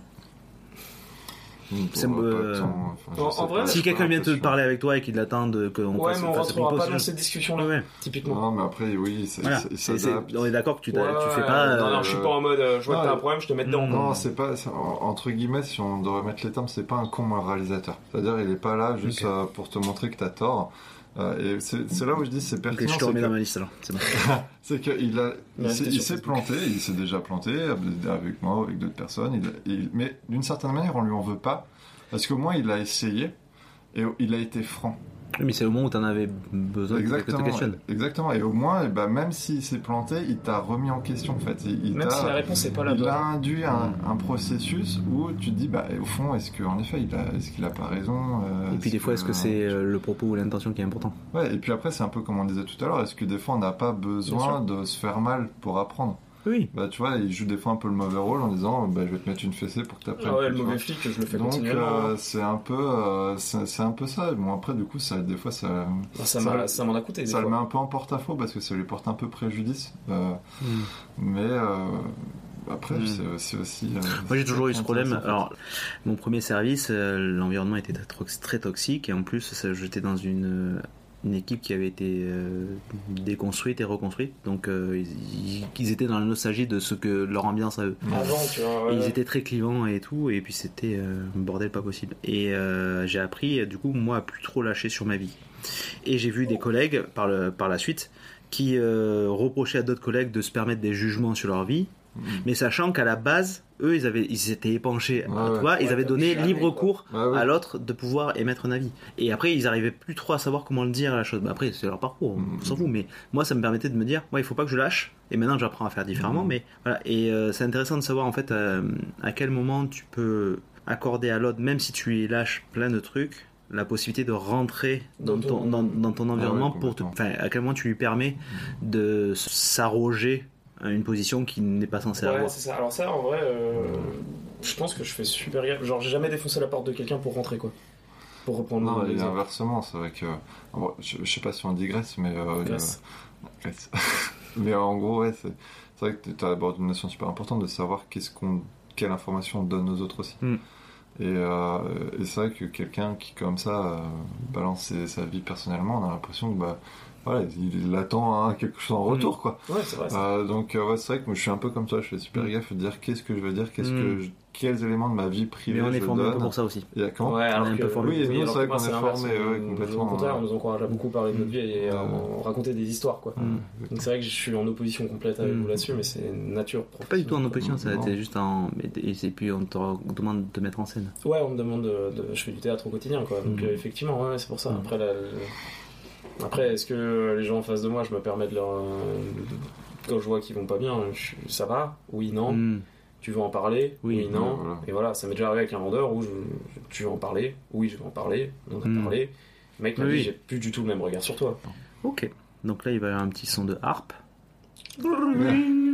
Pour, euh, vous l'entendez pas maintenant, mais vous l'entendrez plus tard. Oh, je- là, je l'ai en tête. Oh, là, je l'ai en dis tête, là, c'est moi. Oh, terrible Euh, C'était quelle note Ah, C'était un do majeur. Ah, merde. Après, vous n'avez pas le royal absolu. Ouais, c'était un fa mineur. Quelles sont les recommandations que vous pourriez faire pour les gens Euh, là, j'ai le premier truc ultra instinctif qui me vient en tête. Genre, euh, Branlez-vous, déjà, déjà. beaucoup. La bite. Les hommes et les femmes. Ah ouais. Mais en vrai, il y a eu un épisode avec Ben Never où il y a Monsieur Poulpe euh, qui, ah qui oui, non, mais il le qui dit. dit, euh, il faut. dit, euh, il y a le- et puis il parle avec euh, Marine LB et je sais plus quelle est la troisième personne, c'est une youtubeuse aussi. Bref, ils disent que euh, mec qui est beaucoup dans cette communication. connais? Ouais, elle est très très cool. Et a dit, euh, moi j'ai le besoin de masturbatoire euh, Chronique. euh, pour l'orgasme, pour la, la jouissance et pour le plaisir sexuel machin, mais il y a aussi le masturbatoire qui est euh, pour me permettre de me relaxer. Ouais. Voilà, bref. Ouais, Ok. on, peut, on peut lancer une chaîne sexo après. Oh, j'adorerais en vrai. euh, Euh, mais euh, donc, ça à part, c'est vrai que le premier truc qui m'avait venu en tête, moi, euh, c'était regarder un film. Que euh, le, le Ah. cinéma, en fait, ça m'a toujours permis de. Ça a toujours été un pour toi. Ouais, de m'évader. Et par exemple, je pense à un film euh, qui m'a longtemps Donc un fasciné. film de cul. Ouais, déjà de base. Blanche-Neige. Blanche-Neige avec cette main. Classique. Et, euh, et, C'est euh, blanche fesse. Hein. Avec Blanche-Fesse. It's a trap Et notamment euh, Fight Club. C'est Mmh, oui, euh, c'est c'est vrai vrai que que- c'est un film qui m'a transcendé pendant longtemps. Et euh, c'est un peu ma Madeleine de Proust. Tu voudrais nous parler des règles du Fight. Club? Ah, On ne parle pas du Fight Club. C'est quoi Donc je n'en parlerai pas. Merde Mais, C'est- euh, Il a respecté la seule règle qui n'a jamais été respectée dans le film, hein. Non, exactement. vas-y, vas-y, vas-y, excuse-moi. Mais Fight ouais, Club, ouais. c'est-. Puis de ce film, par exemple, je pense à Pulp Fiction. Mais ouais, c'est un peu mes Madeleine de Proust. Ça veut dire, dire que ça me. Moi, j'ai un côté régressif où des fois j'ai un besoin de retourner un peu en enfance. Donc, par exemple, euh, les trucs La- cons, la les, les cartes Yu-Gi-Oh, euh, jouer à la console, euh, faire des trucs comme ça. De... J'ai un, par exemple, chez moi, j'ai un Buzz l'éclair, euh, tu vois, que j'ai ramené. C'était mon kiff. Et des fois, j'ai ce besoin-là un peu de, de m'enfermer dans mon cocon. Hmm. Et, euh, parce que quand j'étais gamin, j'avais l'impression que c'est là où en fait, ton, ton esprit il part dans tous les sens. T'as aucune limite. Et en fait, c'est là où, euh, quand je régresse comme ça, bah, je retrouve un peu cet état d'esprit de me dire, ouais, quand j'étais gamin, j'avais aucune limite, et vas-y, c'est bon, let's go. Enfin, Ouais, C'est de ouais, dire que tu régresses alors que tu régresses pas finalement parce que t'es en train de justement d'ouvrir. Ouais, exactement. Ouais, exactement. Parce que moi j'ai une rotation, j'ai une impression d'effondrement plutôt que alors que t'es en train de dire que t'es en Ah ouais. ouverture, Ouais, épanouissement. Mais c'est vrai que parce que ça fait qu'on Ouais, ouais. on revient Ouais, d'arrière, c'est T'es rigolo. on a en Ouais. introversion plus qu'en régression, tu vois. tu Mais euh, ouais, moi, c'est, c'est, moi, ce serait un peu ça. Mm. Euh, mon conseil, c'est de, de s'autoriser à se faire du bien, mais surtout euh, s'autoriser à être égoïste. Ouais. C'est-à-dire de se dire, ça, c'est mon moment. J'ai besoin de moi, j'ai besoin d'être tranquille, euh, Ouais. j'ai besoin de, de- d'avoir mon temps pour moi euh, et voilà, de Mm. faire mon kiff. Mais moi, je- encore une fois, bon, je suis relou, c'est parce que c'est mon travail en psy. Euh, sur l'égoïsme, c'est pas de l'égoïsme, c'est le travail d'ego en fait. Comment on arrive à prendre soin de vous Parce que égoïste a une connotation négative, dire euh, je m'en branle du monde et je suis égoïste. et voilà, tandis qu'en fait, Ouais. c'est juste penser à son Ouais, ego, exactement. à nourrir son ego. Mais bon, ça, c'est mon côté tatillon. Excusez-moi. Non, mais en gros, voilà, de, prenez soin de vous. Ouais, c'est ça, c'est cool. Bon Voilà. moment. Euh, alors, en vrai, blague à part, déjà, euh, franchement, masturbez-vous. Mais non, mais euh, objectivement, je veux dire, euh, Comment on se masturbe objectivement? Alors, euh, faut- Alors, un tu, tapes, tu tapes sur, euh, sur un site orange et jaune, euh, orange et noir, euh, objectivement. Et regarde les vidéos, c'est cool. Euh, d- déjà, euh, pen- pensez juste à vous faire du bien. Non, mais au sens euh, le plus euh, terre à terre et euh, spirituel du terme. Si, si vous aimez euh, vous balader en forêt, allez vous balader en forêt. Si vous voulez, euh, prenez le temps de vivre, quoi. Mais on veut Non, mais- savoir, toi, ce qui te fait du Non, bien. mais j'y viens, j'y viens. Euh, et Il a besoin de passer. En fait, lui, il est en mode entonnoir. Ouais. C'est- du- c'est du monde à lui-même. Ouais, ça, c'est oui. le côté. Ça, c'est la, la droite. La gauche, c'est l'inverse. C'est passer de Je- soi pour je arriver parle de au moi vers monde. Oui, alors que moi, non, c'est. Ouais, moi, je suis le centre l'essentiel. Eh ben, Et à titre purement personnel, j'ai besoin de. Attends, je fais du bruit là. Deux secondes. C'est bon, je peux y aller? Euh, Je disais, à titre purement personnel, ce qui me fait du bien, c'est de m'isoler. C'est c'est dur parce que vraiment, je suis dans un stade où je, je, je veux pas qu'on me parle. Je veux pas, même pas qu'on me regarde. Je veux qu'on me foute la paix, quoi. Je veux pas qu'on me fasse chier. Non, mais vraiment, je suis dans une phase où juste je suis dans ma bulle et je fais un truc. Et t'es avec Diams Je sais pas si t'es dans ta bulle, frérot. Je l'ai pas, j'ai pas, j'ai pas assez écouté Ah, Diams. Je suis désolé, j'aime pas Diams. Et je, je- je vais être honnête encore une fois avec le public. Je le fais juste parce qu'on me l'a fait il y a un jour ah, et que je savais pas du tout. Ah, J'ai pas, j'ai pas- je sais qu'on l'appelle la, bu- la boulette, mais c'est Non, non, mais c'est parce que c'est dans sa chanson. Ouais, Ouais, mais j'ai jamais écouté la Bah discographie oui, mec, euh, voilà. Voilà. T'es un inculte, euh, en même temps que tes musiques de merde. Donc t'aimes bien dans ta bulle, ouais. Et qu'est-ce que tu fais alors? Du coup, ce que je fais, alors pendant très longtemps, je jouais à un jeu de stratégie. Ok. Euh, terrible, hein, et on en revient, hein, on en discute régulièrement. Mais... Et euh, en fait, c'est un jeu qui est juste mécanique. Ok. C'est c'est un peu les échecs, c'est-à-dire que t'as des. Ah, c'est pas un jeu en particulier, c'est un jeu de stratégie. C'est un jeu de stratégie. Non, c'est un jeu en particulier Ah, qui s'appelle. StarCraft 2, qui mourra Ah, oui. parce que malheureusement, voilà. Et c'est un jeu qui est ultra mécanique. Juste, tu faut être dans ta bulle, tu t'exécutes. Faut avoir une exécution qui est quasiment parfaite. Faut avoir une vision de jeu qui, voilà. Et ça te force à être dans un état un peu d'entre-deux où t'es en train de te noyer, mais pas trop. Ok. Je m'explique. C'est-à-dire que t'es dans ta mécanique, tu fais ton truc, tu t'embêtes pas. Et en même temps, que ça, et en même temps, faut être un minimum réveillé sur ce qui se passe en face de toi parce que le mec en face de toi réfléchit. Hmm. Et pendant très longtemps, et euh, même encore aujourd'hui, je joue encore, euh, je me mets dans ma bulle, etc. En ce moment, c'est surtout le, le sim racing, euh, le fait de prendre un vroom vroom euh, sur mon ordinateur et de, de conduire pendant des heures, Ah, d'accord. parce que je le fais pas au quotidien. Oui, c'est pas dans c'est- StarCraft, d'accord. Non, non, non, Ah, ça c'est autre chose. Parce que à chaque époque, euh, Hmm. voilà. Et aussi parce que c'est trop chronophage.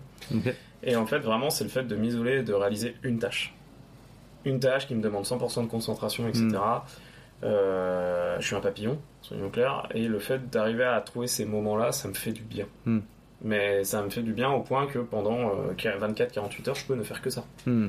Parce que euh, j'en ai besoin. J'ai besoin de recharger mes batteries avec ça, etc. Hmm. Donc donc c'est vraiment. Oui, t'abstraire du monde. Ouais, c'est ça. Mm. Vraiment, n'ayez pas peur de, de, de dire à un moment donné, euh, stop, je me fous dans ma bulle et je fais ce qui me fait kiffer, quoi. Mm. Si t'as envie de te mettre dans ton bain et puis euh, Ouais. des bougies et ton machin, euh, fais-le, quoi. Fais-le, mais, mais vraiment. Mais c'est dur, tout le monde ne peut pas le faire. Non, mais on, bah, déjà, tout le monde n'a pas de baignoire, mais.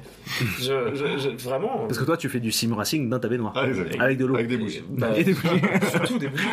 Non, mais je, je conçois que tout n'est pas faisable. Mm. Je veux dire, à un moment donné, si, si t'habites euh, à Clermont-Ferrand et Ouais. que t'aimes faire. euh, alors, Clermont, ça marche pas, mais.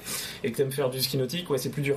Faites ce que vous pouvez avec ce que vous avez. Faites ce que Ouais, vous pouvez, mais je veux dire, essayez de prendre un truc. Faites, faites-vous du bien, quoi. Hmm. Non, mais au sens Mhm. strict, mais arrêtez de, de subir le monde qui vous entoure. À un moment donné, vous êtes actif dans votre existence Hmm.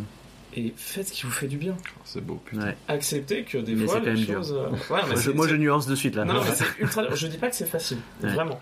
Juste, f- si vous pouvez le faire, faites-le. Et si Mm. vous savez que c'est dans un coin de votre tête et que ça vient pas, ça viendra. Le- ça, des fois, les choses, elles prennent du temps. On a besoin de déclics, on a besoin de moments, on a Mm. besoin de, Ça peut prendre du temps. Des fois, un déclic, ça prend des années. Et c'est Mm. pas grave. Avancez à votre rythme. On m'a souvent dit. Enfin, en fait, c'est terrible, mais euh, dans ma vie, j'ai toujours eu le sentiment qu'on me laissait pas le temps de me développer comme je voulais, quoi. Mm. Donc, prenez le temps de vivre. Euh, encore aujourd'hui, moi, je, perso- à titre perso, je subis la pression de me dire il faut, il faut que les choses soient faites vite, machin, etc. Il faut que j'avance dans la vie, il faut que j'achète un appart, la pression Mm. Sociale. Eh, tranquille. On prend le temps et on vit, Mm. tranquille. Mm. Acceptez, détendez-vous. La vie, de toute façon, elle ira pas plus vite, elle ira pas moins vite. Elle sera potentiellement plus dure, potentiellement plus facile. Acceptez que les choses, ça avance. Et il faut prenez le temps d'avancer. C'est tout ce que je peux conseiller aux gens, c'est prenez le temps d'avancer, prenez le temps de vous mettre dans des endroits où vous vous sentez bien, le temps d'essayer d'évoluer dans des endroits qui sont plus positifs que toxiques. Je sais que c'est ultra dur, mais ne serait-ce que d'avoir la pensée de se dire je peux avancer, faire quelque chose de plus positif, fait que vous allez mécaniquement y aller. C'est comme quand vous conduisez. Quand vous voulez aller à droite, le premier truc qu'on vous apprend, c'est vous tournez votre Mm. volant, mais vous regardez à droite. C'est pareil, si vous orientez votre regard vers quelque chose qui vous fait du bien, vous allez potentiellement vous diriger vers ce côté-là. Je vous dis pas que c'est facile. Je vous dis pas que euh, ça va arriver en claquant des doigts. Je vous dis juste, orientez-vous de la meilleure façon possible pour le meilleur pour vous. Et vous verrez que ça ira potentiellement mieux. Ça sera pas une valeur absolue, ça sera pas toujours facile, mais en soi, vous êtes, vous pouvez essayer de vous faire du bien. Et vous pouvez essayer d'aller vers le bien. Enfin, pour votre bien. Bon, sauf si votre bien c'est de tuer des enfants, là ne le faites pas. Mais pour tout le reste, C'est que tu es arrivé en, cresce- en décrescendo là, tranquille. hop là, j'ai un petit niveau. Mais pour tout le reste, en vrai, ayez pas peur, avancez. Avancez à votre rythme, mais avancez là où vous vous sentez bien. Et entourez-vous de ce qui vous fait le plus de bien possible. Ben, ça sera le mot de la fin.